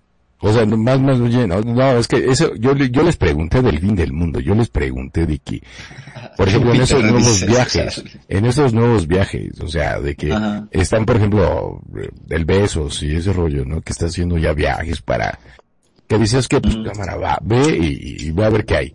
¿Ustedes sí se apuntarían a esa lista para ir a ver qué hay? Eso no, No. se los había preguntado. No, yo lo Yo mando no. que vaya Charlie. que vaya a conocer él. que- Después me cuenta, no, no, yo no. Que nos manden WhatsApp, sí, sí, sí. Claro. Este, no, yo no iría, yo no iría. Yo no iría, sinceramente. Porque estás viendo la complejidad que es, la complejidad que, la complejidad que es, ni siquiera conocen. Ahora, ah, te- desde que vas y regresas dentro de 5 o 10 años para que las órbitas entre Marte y la Tierra estén compaginadas para poder hacer eh, el regreso. Y, y aparte, eh, eh, un planeta en el que supuestamente lo que dicen los astrónomos, digo, yo hablo de datos duros de ellos, ¿no? O sea, yo no sé mucho al respecto en el que hay unas, hay unas, eh, como huracanes, ¿sabes? Sin embargo, la gravedad es completamente diferente. La de aquí es el 10%. Ajá. Entonces, haz de cuenta que lo que los huracanes hacen en Marte es como los, es, son huracanes que, que, que van a cerca de, entre 400, 500 kilómetros por hora. Pero por la misma gravedad de Marte, lo único que te podrían hacer es despeinarte en el remoto caso que pudiéramos despertar y quitarnos el casco.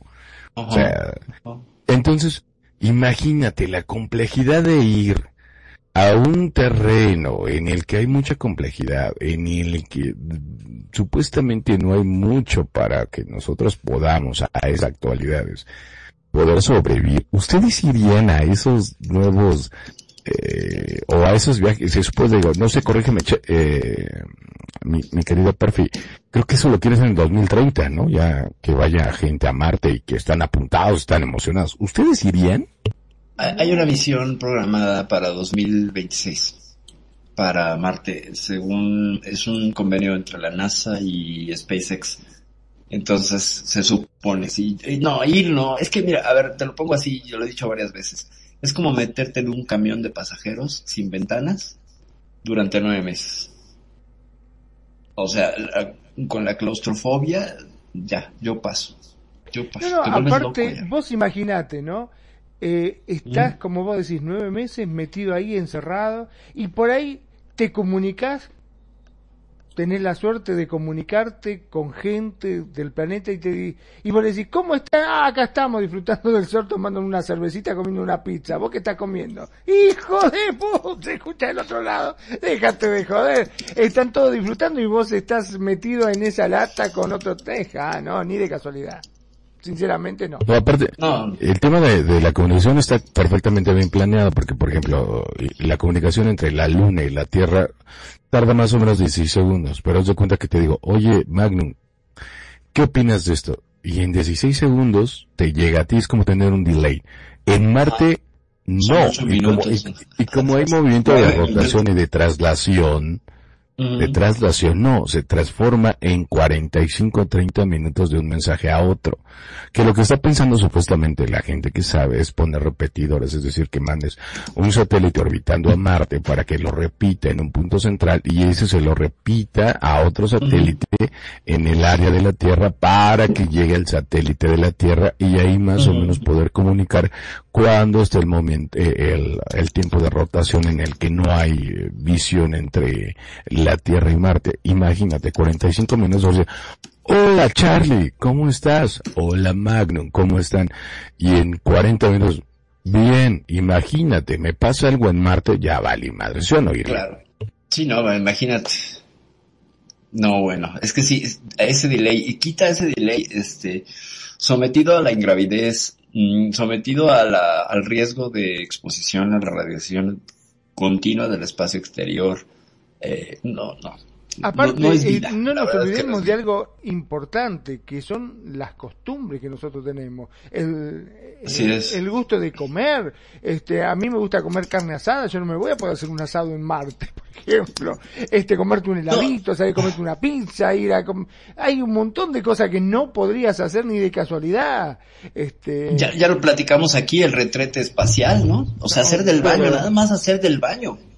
Pero podrían llevar comida deshidratada, Magnum Sabor Pizza. No importa. Claro, sí, sí, sí, sí. exacto, exacto, Cuñiz, bienvenida. De hecho, déjame antes de, de, de, de replicar a tu muy buen comentario, Cuñiz, este, quiero mandar saludos también a mi sobrina Dafne, que anda por ahí escuchándonos. Gracias, sobrina, te mando muchos besos y abrazos, gracias por escucharnos.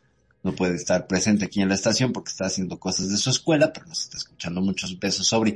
Y Cuñiz, sí, pueden llevar comida deshidratada, sabor, muchas cosas. El Exacto. tema, aquí hay una anécdota buenísima. No sé si saben que un astronauta metió un sándwich a una de las misiones Mercury. No. No podía meter un, metió un sándwich. Porque No, la comida por espacial apesta.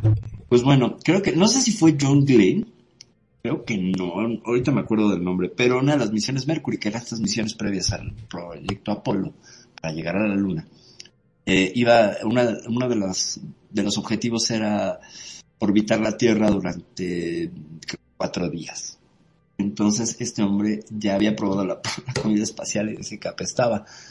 Y entonces cuando regresaron y, ya amarizaron y todo, eh, hicieron el check de la cápsula y encontraron un sándwich mordisqueado en una bolsita de plástico.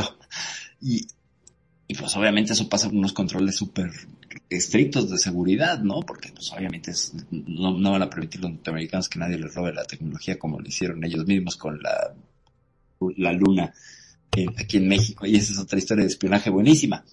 Y entonces encontraron el sándwich y, y lo que los llama la corte militar. ¿Quién es, ¿En ¿Quién es serio? el dueño del sándwich?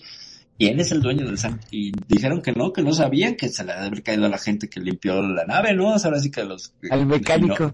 no, al mecánico, exacto. Y años después ya que estaba libre de, de, de juicio y de cualquier De cosa. pecado, de pecado. que él había sido porque la comida espacial apestaba y no le gustaba que era como una pasta de dientes con sabor a tocino, decía. Ahora, ahí te va, ahí te va un comentario, Magru. Eh, en el caso que fuéramos a Marte y que estuviera ahí, eh, ahí te va. Eh, resulta ser que como Perdón, la- perdón, yo digo, la- en el caso que fueran a amarme, amémonos, listo. Amarte, güey, amarte. Sí, sí, yo también te amo, si vos me amás, yo te amo. Vamos a amarnos en... Todos nos amamos. Nos Nani, amamos. Nani, está loco, eso jamás pasaría y jamás va a volver a pasar. Ahora, supuestamente nosotros, o sea, no, pero yo creo que lo que dije, no, no sé lo que dijo, pero yo estoy hablando muy seria. Supuestamente nosotros venimos de Marte, es por eso que tanta gente tiene problemas en la columna. En la espalda, es correcto. Nuestro ciclo circadiano, ¿Ya de ves, hecho, Magnum? el, el biorritmo de los humanos, corresponde matemáticamente preciso al de los días de Marte. O sea, los días de Marte, que son un poquito más largos, corresponden con nuestro biorritmo. Es decir, nosotros estamos viviendo como en un horario com- compacto con más energía. y nuestro biorritmo Ah, yo sabía que por, ahí- por eso yo siempre llego tarde, ¿me entendés? Yo siempre Sí, llego tarde por los eso. problemas de espalda que señala Kenya ciertamente por la gravedad de la Tierra es Y, más co- y densa como la diría mi, Exacto. y como diría mi, mi gran amigo Magnum, y yo quería hablar de la mierda, déjame hablar. Porque No, bueno. eh, resulta ser que, mira, porque en Marte no hay atmósfera Magnum. Eh, entonces, eh, resulta ser que las naves que tendrán que te- tienen que tener una cobertura, porque como no hay atmósfera, no se pueden pro- no se pueden proteger de los rayos ultravioleta ni de los rayos X. No, ni Entonces tienen una cobertura que es entre lo que son las envolturas de la misma comida que hace la NASA y al mismo tiempo en un planeta en el que no puede sobrevivir, nada se desperdicia.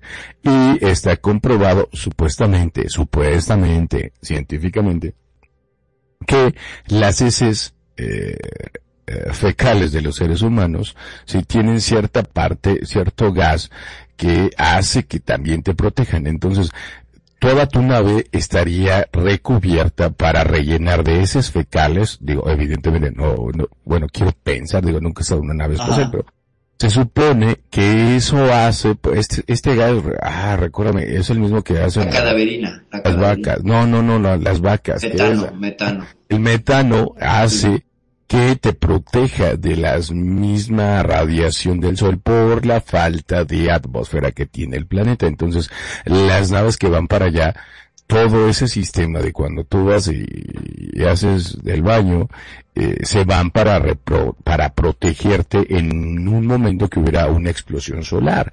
Digo, es lo que comentan los científicos de la NASA. Es un comentario que igual en, en teoría todos tenemos que ir a Marte a cagarla. Para. No, No lo vi de si esa manera, pero bueno. gas, ¿no? digamos que alguien se tira un gas y cuando todos le dicen, ay, qué asqueroso, cochino, no, no, no, me estoy protegiendo, me estoy protegiendo de una Me estoy llamada solar. Te estoy protegiendo, imbécil. Sí, exacto. Exacto. Bueno, el, el Ah, tema con Ahí Marte. ahí adorarían a los cagones y a los pedorros. Sí, claro, sí, los, los tendrían en una fábrica, los tendrían conectados Sería un buen, la prospecto, un buen exacto. yo sería un buen prospecto para ir a Marte.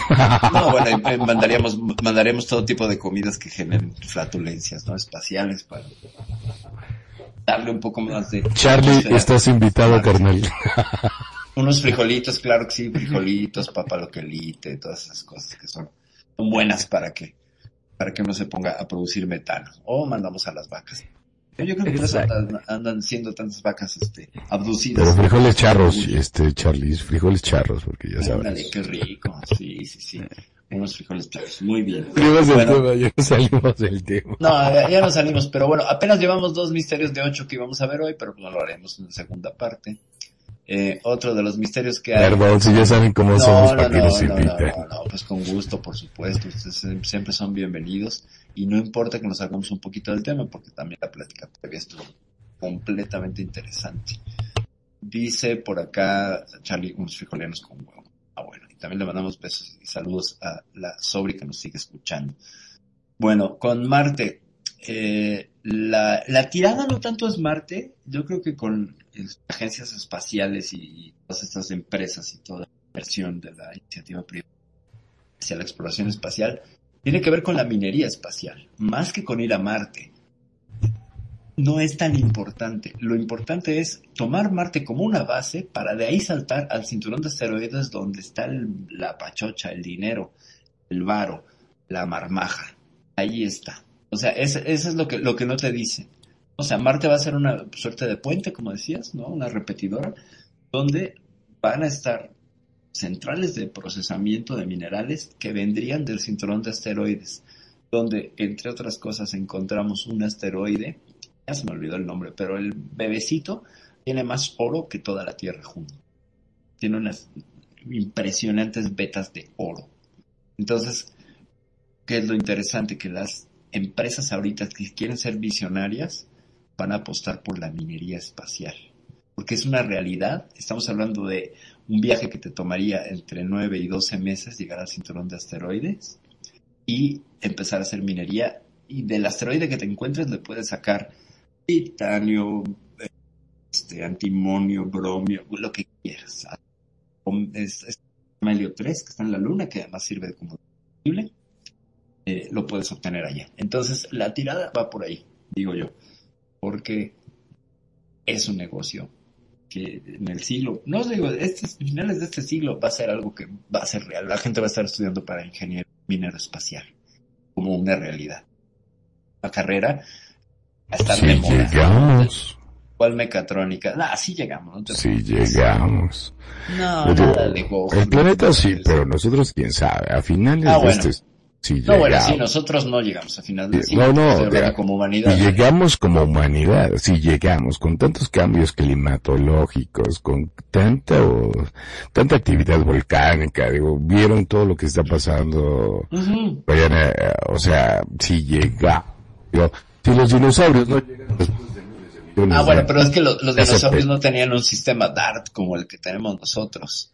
Que pero- suena ridículo, pero es un primer Pero, pues, paso. Más Eh, la diferencia para pasar el gran Parásito. filtro que Ajá. La, la diferencia es que nosotros sí estamos conscientes de que nos puede venir a pegar una piedra y nos va a extinguir. Y estamos trabajando para ello. Eh, eh, ya es, eso ya es un paso adelante. Ahorita no. Ahorita si viene una piedra de 5 kilómetros, olvídate, ¿no? Va a causar, no, no, no es que destruya todo el planeta, pero la cantidad de polvo que va a levantar. Me encanta tu optimismo, me encanta tu optimismo, pero pues a ver dime si se hace explosión un megavolcán como Yellowstone, Eh. con toda tu inteligencia, ¿qué vas a hacer? Nos va a cargar la fregada, o sea, el Eh, planeta y la no. naturaleza es sumamente importante, o sea, nos Sí. va a cargar la fregada, o sea, de qué hace un desorden, igual hasta una de esas nos extinguimos. No solamente necesitamos un- una roca que llegue del exterior, eh, yo nada más te Ajá. Si llega Yellowstone a hacer erupción, no jodas, nos carga la fregada a todos. Yo te invito, si Yellowstone llega a ser explosión, a que nos vayamos a la azotea de un edificio a ver parte de la de la nubosidad que se Yo ni la correría. Te juro que si No. me echo un cigarro, una cerveza y me pongo a ver junto con el No. Charles y el Magnum, y ah, ya nos cargó la fregada. Pues, ¿qué, pues, ¿qué haces? O sea, o sea, imagínate la cantidad, o sea, Yellowstone es un megavolcán. Ajá. Imagínate qué hizo, qué, lo vas a controlar, a la naturaleza no la controla. No, no hay manera de controlarlo, pero el tema es que Yellowstone yo creo que sí ha sido parte también de una mm, sobreexpectativa y lo han presentado como un monstruo así, ah, gigantesco y todo, y te fijas, hay, hay un, una serie de cartografías de la lava, de lo que alcanzamos a percibir, porque no todas son precisas, de los mantos de magma y de lava en la Tierra, y resulta que no ha habido en la historia de la Tierra una explosión ah, de volcán unitaria capaz de cambiar las condiciones climáticas durante más de un año. O sea, sí las va a cambiar, es probable. Ya pasó con Krakatoa, ya pasó con Tomba, Tomba, Tumba, no me acuerdo cómo se llama. El volcán que es más grande que Krakatoa sido el más grande que ha explotado en la historia reciente. Hemos tenido como registros. El tema está en que no es que toda esa lava vaya a salir, ¿eh? No es que toda esa lava, no. No, pero es nada más, como una olla de nada más pero nada más imagínate el invierno solar que tendría. El invierno- pega, nos pega, Sí, sí nos pegaría en el, en- más en el hemisferio norte, pero está, hay, creo que ya la humanidad está tan avanzada en algunos campos que podríamos sobrevivir. O sea, no es tanto la- el evento de... yo creo que si estuviéramos tan avanzados cuidaríamos más el, nu- nuestro claro, único claro, hogar. sin duda, O sea, sin duda, no, ahí digo, sí. ahí, ahí sí discrepo contigo. Si fuéramos tan avanzados y tan inteligentes y si tan Es que lo somos. Es que también no, lo está- somos. no, no lo somos, porque entonces digo, hasta vez digo, esto no se trata ya ni siquiera de cultura o de educación. No es como tiran basura a lo bestia, vas en la calle y la tiran, o sea, en lugar que te la en la chamarra, llegas a tu casa y la en el lugar que es. O sea, los océanos están llenos de basura, por Dios, o sea, no me digas que somos inteligentes, somos una bola de estúpidos. Digo somos porque somos humanos, ¿no? Sí, Entonces, estamos parte. destruyendo nuestro propio hogar. Es como si yo agarro y en lugar de ir al baño a, a defecar, agarro y en la recámara agarro y ¡fum! me zurro. Pues no, o sea, y eso no lo ve la humanidad. No somos nada avanzados ni nada inteligentes. Estamos desmadrando el, el planeta y es nuestro único hogar porque todavía humanos somos capaces. Magnum tiene miedo de ir a Marte, yo tengo miedo de ir a Marte, tú tampoco irías. O sea, y lo estamos desmadrando.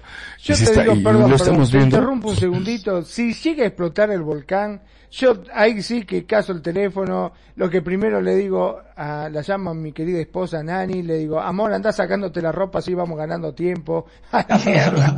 Todo acaba, ya sean ovnis o volcanes. Amémonos, eso sí, otra que amarte. Exacto, amémonos. Pero a, ver, a mí, a mí resuélvanme esta duda antes de que se vayan a Marte o que explote el volcán. Venga. Ustedes que saben, ¿qué ves que salió una noticia que decía que Marte eh, podría estar arrastrando a un gemelo perdido de la Luna? ¿Cómo es eso? Eh, Explícame. Marte estaría arrastrando a un gemelo de la Luna. Ajá, es que es que salió que haz de cuenta. Es como un asteroide que que tiene lo mismo que es el, el, el gemelo perdido de la Luna que lo están investigando los astrónomos. Ajá, ajá. ¿No saben de eso? Eh, mira, yo te puedo decir que los dos satélites que tiene Marte, que son Phobos y Deimos, que ni Ajá. siquiera son satélites, parecen unas papas en el espacio, los pobres, ¿no? No son chiquititos. Eh, sí serían, eh, entrarían en esta teoría de la colisión con otro Ajá. objeto más grande y son como un remanente. O sea, en- se supone que Teia, que era otro cuerpo que estaba en las órbitas entre Marte y la Tierra, eh, chocó con la. Tierra y de ahí se generó la Luna. Es correcto, es correcto. Porque mira, mira, y ya, Marte tuvo también una, una, un, su propio evento. sí. porque Solo que fue menor. Ya Ajá. te lo busqué. Dice, Venga. Marte podría estar arrastrando un gemelo perdido de la Luna. Un grupo internacional de astrónomos ha descubierto un extraño asteroide troyano en la órbita de Marte con una rara composición muy parecida a la de nuestro satélite. Ajá, la misión Lucy es- tiene que ver con Es- eso. ajá, y, y eso cómo. ¿Y eso cómo? Y eso como los O asteroides sea, troyanos. sí. que, ajá, eso, los asteroides troyanos, o sea, es lo igual que la Luna, tiene la misma densidad y todo. Bueno, si me dejas apoyarte en Dale, ese dale, sentido, dale, hay dale, una dale. teoría en la cual se supone, se supone que un asteroide muy grande chocó con la Tierra en los inicios de la Tierra. De ahí que una parte, por- por- no, yo, yo, yo no entiendo de eso, pero por gravitación o por, no sé cómo, lo único que quedó, que sí se partió en dos, supuestamente dice, digo, no sé cómo sacan esas Mm. teorías, la verdad es que no lo sé, porque ni yo estaba, ni ellos tampoco, pero ellos han de saber. Entonces resulta ser que sí hay uno que está orbitando pero salió disparado y el que se quedó atrapado porque era de menor dimensión era la luna. De ahí que se hizo nuestro satélite natural y quedó en la órbita del planeta. Eso es lo que comentan los que supuestamente saben y de ahí que es el gemelo que tú estás hablando de, del gemelo de la luna. No, que serían los asteroides troyanos. Es que hay dos tipos de asteroides en el cinturón de los asteroides. Miren, y aquí tiene que ver con Plutón, fíjate, que por qué es planeta o no es planeta. Se supone que un planeta gana su condición de planeta porque tiene la capacidad de limpiar su órbita por gravedad, es decir, nosotros solo tenemos a la Luna, pero no hay otros objetos. Porque los atrajimos y los fundimos por acreción, es decir, está como, como o el muégano, te das de cuenta que le vas poniendo, o cuando haces una pelota de plastilina le vas agregando pedacitos, así es como se formó la Tierra, de ser polvo a ser lo que somos. Eso pasó en el disco protoplanetario. Entonces, con esta, eh, con esta cuestión, la Tierra tiene suficiente gravedad para limpiar su atmósfera, pero Plutón no. Plutón está lleno de basura. Entonces tiene, sus propios satélites, pero también tiene cuerpos tan pequeños que no alcanza a atraer y entonces quedan flotando. Bueno, entre Marte y Júpiter, las fuerzas eh, gravitatorias de Júpiter, que es una bestia gravitacional, no alcanzan a jalar todos los asteroides ni Marte, pero ellos dos se encargan de mantenerlos en su lugar. En esta, es como escombro del sistema solar, ¿saben? Todo lo Ah, que hay ahí es escombro Ajá. que sobró. Esa es una, y la otra es el cinturón de Kuiper, que estaría más allá de, de Plutón, que serían los objetos transneptunianos, es más escombro y todavía nos rodearía otra, este, esta es una esfera que sería la nube de Oort, mucho más grande de escombro primigenio. O sea, estamos rodeados de escombro. El tema es que con los, con los asteroides hay dos tipos. Los que son, creo que son jovianos, porque están cerca de. Júpiter, y los troyanos. Los troyanos corresponderían a materia que se expulsó de los planetas interiores rocosos. Mercurio, Venus, Tierra, Marte. Y los Ah, otros, del sistema solar, ¿no? Es lo que estoy Ajá. leyendo. es Ajá, correcto. Y los otros vendrían de Júpiter para allá. ¿Sale? O sea, como la basura de aquí adentro, de nuestro campo de planetas rocosos, se fue a- hacia Júpiter, pero quedó más cerca, que son los troyanos, y la basura de los otros eh, planetas que acaban siendo gaseosos, lo- se jalaron hacia el centro y ya no llegaron al Sol porque Júpiter los está manteniendo también ahí en, en ese lugar. ¿Me explico? Es un montón de jaloneos este, gravitacionales y el mismo Sol ya no los atrae porque es la suma de las fuerzas gravitatorias de los planetas interiores que impiden que el Sol los atraiga. Por eso estamos todos acomodados y no nos chupa el Sol, porque el Sol, Ajá, las sí, estrellas, sí, sí, sí, son sí. como agujeros negros. Y sobre todo nos los afecta por la gravedad que tiene Júpiter. Y ahí está la gran diferencia. o sea, Es- porque es como Júpiter siendo ese, ese tremendo planeta, es por eso que nos protege y, y es de lo que habla Perfi, de, de la parte interna y la parte externa, porque afortunadamente Júpiter existe, entonces por su fuerza gravitacional los atrae y de ahí que también Saturno que no deja también, así como que es como el chalán de Júpiter, ¿sabes? Por eso los anillos de Saturno. El charla de Júpiter. Ajá, sí, sí, es que, es que así les explico a mis alumnos, perdón.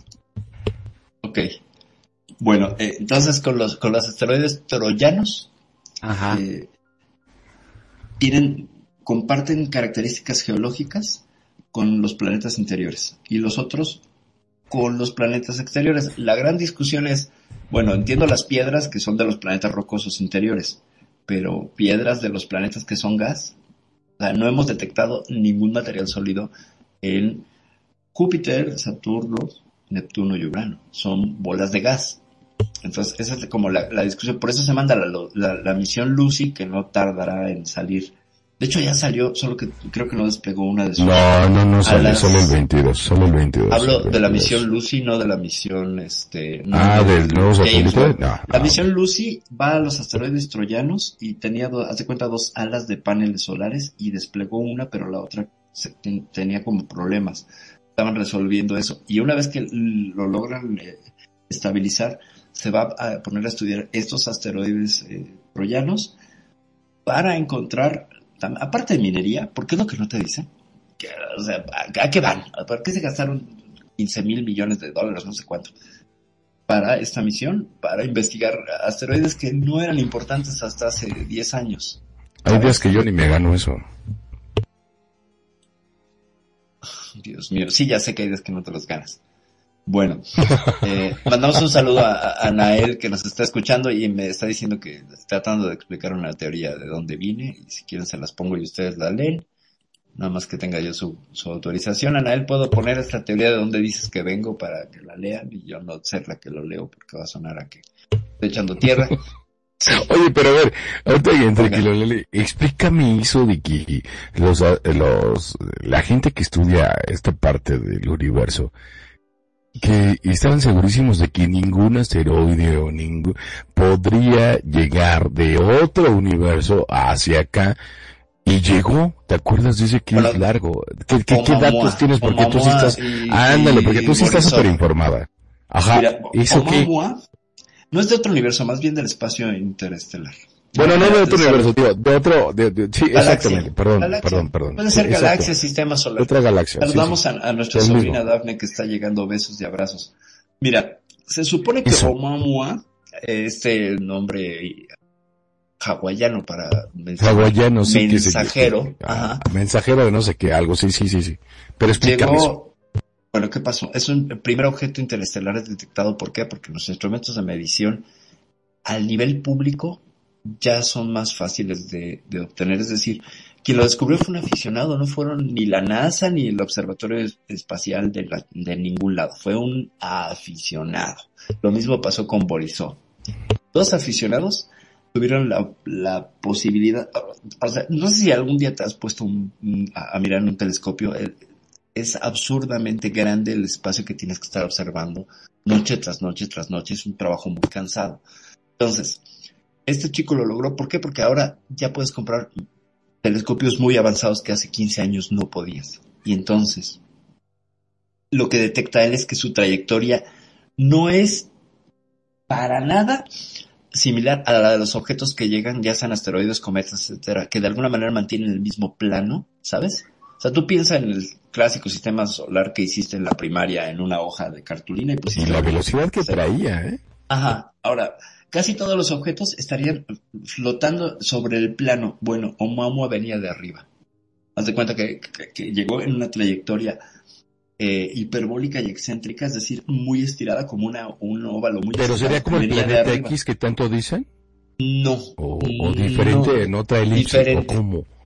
Diferente, ¿por qué? Porque él venía, o sea, tú, tú ves un objeto y lo rastreas durante no sé cuántos días y ya puedes calcular la, la órbita y, por la velocidad la puedes, puedes calcular todo lo que es el perihelio, el, que se llama la otra, helio, y, ya sacas la, perfectamente el óvalo y, mides la distancia y puedes decir cuántos años tarda, etcétera. Requiere tiempo de, de observación.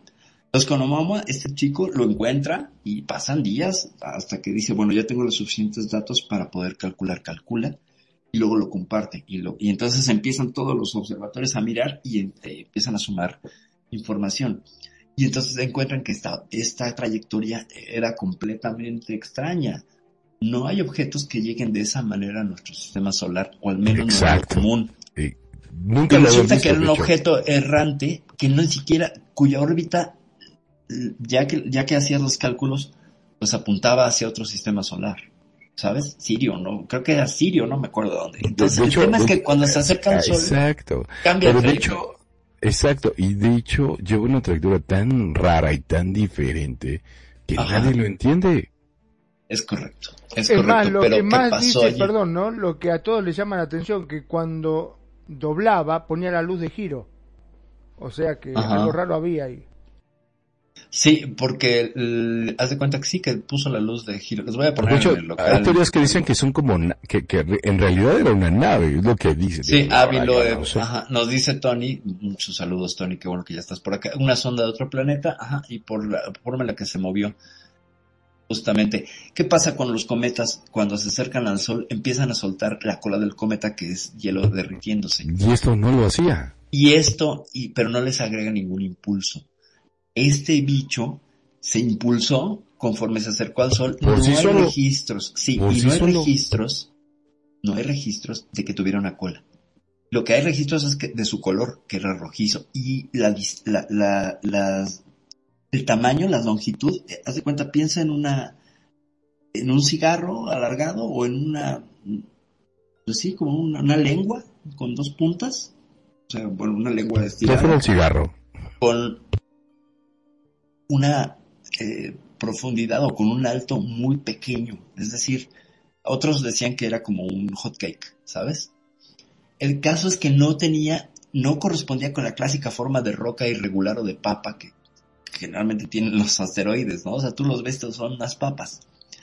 Este no, este tenía una forma muy inusual y además cambió de trayectoria, por lo que Ávilo, que es un catedrático y un astrofísico de Harvard, propone que este movimiento que hace al acercarse al Sol, donde ni siquiera eh, hace cuenta que dobló la esquina, o sea que dio una vuelta de 90 grados y se dirigió hacia otro lado, cosa que no habíamos visto ningún objeto hacerlo. Hay quien defiende que fue por el sol y que entonces encontró hielo y que en realidad estaba hecho de hielo de nitrógeno y que el hielo de nitrógeno cuando se Y huele con hace que eso y no es cierto. Y huele con que sabemos Sí. todo. Exacto. Eh, dice, dice Tony que yo llegué en, en Omamua. no, ojalá hubiera llegado yo en un Omamua. Eh, eh, mejor en Borisov, que ese estaba también más interesante porque tiempo después de Omamua apareció 512 Borisov o 207 Borisov, no me acuerdo el nombre de catálogo. Y este, este objeto también traía una trayectoria similar, solo que él no pasó cerca del Sol. Él atravesó, haz de cuenta, la mitad del, del sistema solar, lo partió por la mitad y siguió una trayectoria también muy excéntrica. No hubo un cambio de dirección con Borisov, pero es el segundo objeto en menos de un año que detectamos que viene con esa, con esa historia tan inusual. Por el planeta 9, el planeta 9 tendría que estar girando dentro del mismo plano de tu. Y entonces, pues entra dentro de los modelos cosmológicos. Como cuando dijiste, bueno, ¿cómo, cómo que chocaron los planetas? Esa gente que sabe, se hace a través de simulaciones sandbox que tú puedes encontrar en la red y le pones Space Sandbox y te va a presentar el sistema solar y tú puedes jugar con él. Puedes hacer tu propia simulación en tiempo y espacio y le dices, bueno, quiero ver cómo era el sistema solar según los cálculos, hace 4.500 millones de años. Y entonces te presenta el disco protoplanetario y es una pizza ahí incandescente con piedras por todos lados. Y le vas a es un algoritmo tiempo. humano, es un algoritmo correcto. humano. Entonces, pero encaja eso con los modelos que falla. tenemos. Pero encaja con los a modelos que hemos observado. Sí, pero, pero, pero explícame eh, este Amomua, o sea, que no, esto Ah. no encaja. Dale explicación, o sea, a eso No, me no, no refiero encaja. con que no sabemos No, no nada. Yo, para mí, yo creo que no sabemos nada del universo. Tiene tantas posibilidades. Ciertamente, no sabemos. Tantos Sí, cierto. conocimientos. Tiene tantas Cuanto más sabemos, menos a lo que nos funciona a nosotros, ¿no? O sea, a lo Claro. que nos funciona a nosotros. Y- pero el cerrarse a decir, sabemos, y de acuerdo, digo, ay, sin realmente Conocemos algunas sabes. cosas. O, o como, o como el documental ese. Ajá. Y, y tú qué sabes, ¿no? Que habla de física cuántica. Ajá, What a Blip You Know. Justamente el, el ejemplo del átomo y los espacios está tomado de ese documental. De ahí me lo robé. El de What a Blip You Know, exactamente, que habla de que somos un cóctel de emociones. Y ahí empieza toda este, esta cuestión de aportes, digo yo, de la, del New Age y del pensamiento mezcla la física cuántica. Y el, mos- el mismo nombre del documental dice, ¿y tú qué sabes? O sea, De es hecho, una es- retórica de, realmente, ¿qué, ¿Qué sabes? fregado sabes, no? Se llama ¿Qué fregado sabes? exacto. Parte uno y tú parte qué dos. sabes? ¿Cómo Ajá. no? ¿Y tú qué sabes? O sea, ¿Cómo no? realmente digo, yo por dar por hecho algo que, digo, a, a, a mi realidad, en esta realidad, me funcione, pero allá afuera, ¿estaremos seguros de que funcione así? O...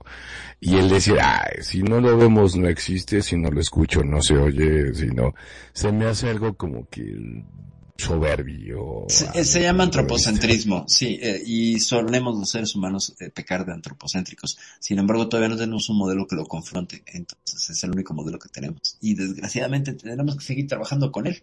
No hay de otra, de momento, hasta que no venga un cambio de paradigma, al menos en la ciencia, no nos permitiría cambiar la mirada. Pero sin embargo, pues sí, evidentemente la ciencia, y es maravillosa porque siempre se permite rectificarse, a diferencia de los pensamientos dogmáticos, ¿no? ciencia dice, sí, me equivoqué, voy a volver a medir. Y, y me parece a mí que la ciencia pues es esta ansiedad de estar mide y mide y mide hasta que me compruebe, aunque sea por pares y los papers y todo, hasta que me quede el modelo que lo pueda yo replicar. Entonces, y eso es lo genial de la ciencia. ¿no? Háganme un favor, háganme un favor. Un día hablemos de Cinturón de Orión y las, ¿cómo se llaman esas cinco estrellas? Pléyades, las Pléyades, eh, son siete, háganme un las favor. Pléyades. Eh, Sí. y- e- ese me encantaría. Y de hecho Orión se va a quedar sin cinturón, porque Sí, está Betelgeuse. Ahí está Betelgeuse, que hace aparte- poco se comportó raro. Sí, sí, sí. Y ese está muy bien porque hay muchas, muchas, este, culturas ancestrales que hablan de ellos. Pues sí, por ahí también está Sirio. Y de ahí que me, ajá, es serio, exacto. Y a mí eso me llama mucho de, y me invitan, por favor, no sean Por ganas. supuesto, claro que sí. Hablamos, hablamos de, ¿sabes qué? La, la percepción que tenemos de las constelaciones, que eh, cuando tú lo pones en un modelo de un sandbox, se descompone de la figura plana que tenemos. Cuando ves en tres dimensiones una, una constelación ya no la reconoces. O sea, si tú te ves de frente a la clásica, la osa, que es la de la olla, y luego la quieres girar, ya no le encuentras la unión a los puntos. Es muy es que interesante me, a mí me llama mucho la atención el hecho de que muchas culturas ancestrales hablan de ellos, de, de, de los dioses que vienen de otro lugar y, wow, digo, yo, yo no estoy tan seguro, pero pues estaría chido conocerlos, digo, a lo mejor no estoy a nivel, pero, pero el que tanta gente hable de eso, el Claro. que tantas culturas que supuestamente no tenían nuestra tecnología y saben de las posiciones cuando ni siquiera existían telescopios donde no esto y saben dónde está Orión, saben de esto y dices, Dios, o sea, qué rollo, o sea, aquí hay algo que algo se perdió, algo se perdió Exacto. porque ellos tienen, tenían una gran tecnología para poder hacer ese tipo de construcciones, ese tipo de monumentos, y, nosotros no, algo se perdió, y, y, y ese tema a mí me apasiona muy, bueno, me encanta, me, me fascina, la verdad. Buenísimo. Pues tendremos que, tendremos que tomar y retomar esos temas de las civilizaciones perdidas y de la llamada barrera de los 10.000 años, ¿no? O sea, todas las civilizaciones que estuvieron antes de los 10.000 años, que supone que esos, hace 10.000 años surgió un diluvio catástrofe cósmica y borró todo ese conocimiento y de ahí algunos sobrevivientes crearon nuevas civilizaciones y ese, ese, ese programa ¿Te acuerdas de los de, los de Hawái? Los de Hawái que vienen de ahí, o sea, de hecho. no, los polinesios, ¿no? Los polinesios, ah, si no estamos ah, refiriéndonos a unos youtubers malísimos que hay por ahí, no, sino a la cultura polinesia y los Rapa Nui. Ajá, pero que realmente era así como que una, un cataclismo, ¿no? Y que, eh, desapareció esa cultura, ¿no? Y eso yo creo que es interesante porque nos lleva a, este programa que es lo que es el espacio, lo que son gente extraterrestre. Ok. Bueno, dice, dice por ahí la sobre que ella conoce a los polinesios, pero no sabemos si a los Rapa Nui o a los, a los youtubers que yo mencioné. Bueno, pues yo me encantaría seguir platicando con ustedes. Me encanta Bro, me encanta Cuñiz, me encanta Charlie, Magnum, Nani, pero el tiempo es un era ese tiempo. Tirano Tony, pues bueno, muchísimas gracias Nani, muchísimas gracias. Ya creo que se fueron a Marte, o a Marse entre ellos. Amarse. O en una de esas tiene el micrófono apagado más. No, no, no, no, no, no, yo estaba esperando a que alguien más hablara, digo, por las dudas. sí, parece mentira, pero sí, el tiempo vuela y sobre todo cuando le está pasando bien, ¿viste? Esto siempre ha sido así. Así que bueno, hasta que no sé si anda por acá mi querida esposa. Seguramente. Bueno, me voy despidiendo yo mientras tanto. Eh, como siempre le digo gracias, gracias a todos los presentes, gracias Tony, Charlie, Kenya, mi querido bro renegado, gracias, como siempre, muchísimas gracias por estar, por participar, Nayade, gracias por venir también, bueno, ya todos los que nos escuchan, como siempre digo, gracias, gracias por estar, gracias por elegirnos, gracias por hacer de Radio Consentido su radio. Mi nombre es Magnum Dacun, transmitiendo en vivo y en directo desde Mar del Plata, República Argentina. Sean felices, el resto son solo consecuencias. Muchas, muchas gracias, Magnum. No sé si, si Nani por acá andaba todavía, pero este si no, pues bueno, le mandamos besos y abrazos. Le mandamos. Pues bueno. Sí, viene, viene exactamente para despedirme que lo estoy escuchando desde mi camita. Me paré para decirles muy buenas noches, interesante el tema, me encantó. Así que muchísimas gracias a todos los que nos están acompañando y a los que nos están escuchando allá en sus casitas. Gracias por sintonizarnos, por estar ahí con nosotros aquí en Radio Consentido, su casa. Desde Medellín, Colombia, les habló Nani Jurado. Muy buenas noches. Gracias, Perfil. Muchísimas gracias, Nani, por tu participación. Y bueno, reiteradas gracias. Y como siempre, infinitas y reiteradas gracias a mi bro a mi Cuñiz, Kenya, a Charlie, a Tony, por supuesto, de Gacha Resorts, a Charlie de Gesturbator y, por supuesto, también a Anael que nos estaba escuchando por allá, a la sobrina Dafne también. Muchos, muchos besos y abrazos. Y acuérdense, si no puedes explicar algo, di que eres una singularidad. Total, los científicos así explican lo que no saben. Ya me voy, bye. Bye.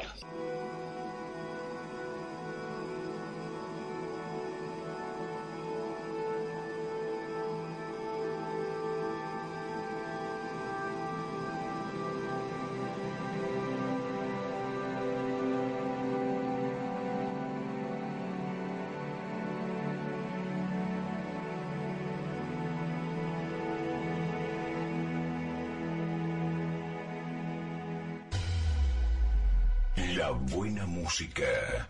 Solo la puedes escuchar por aquí. Radio Consentido, consiguiendo tus sueños.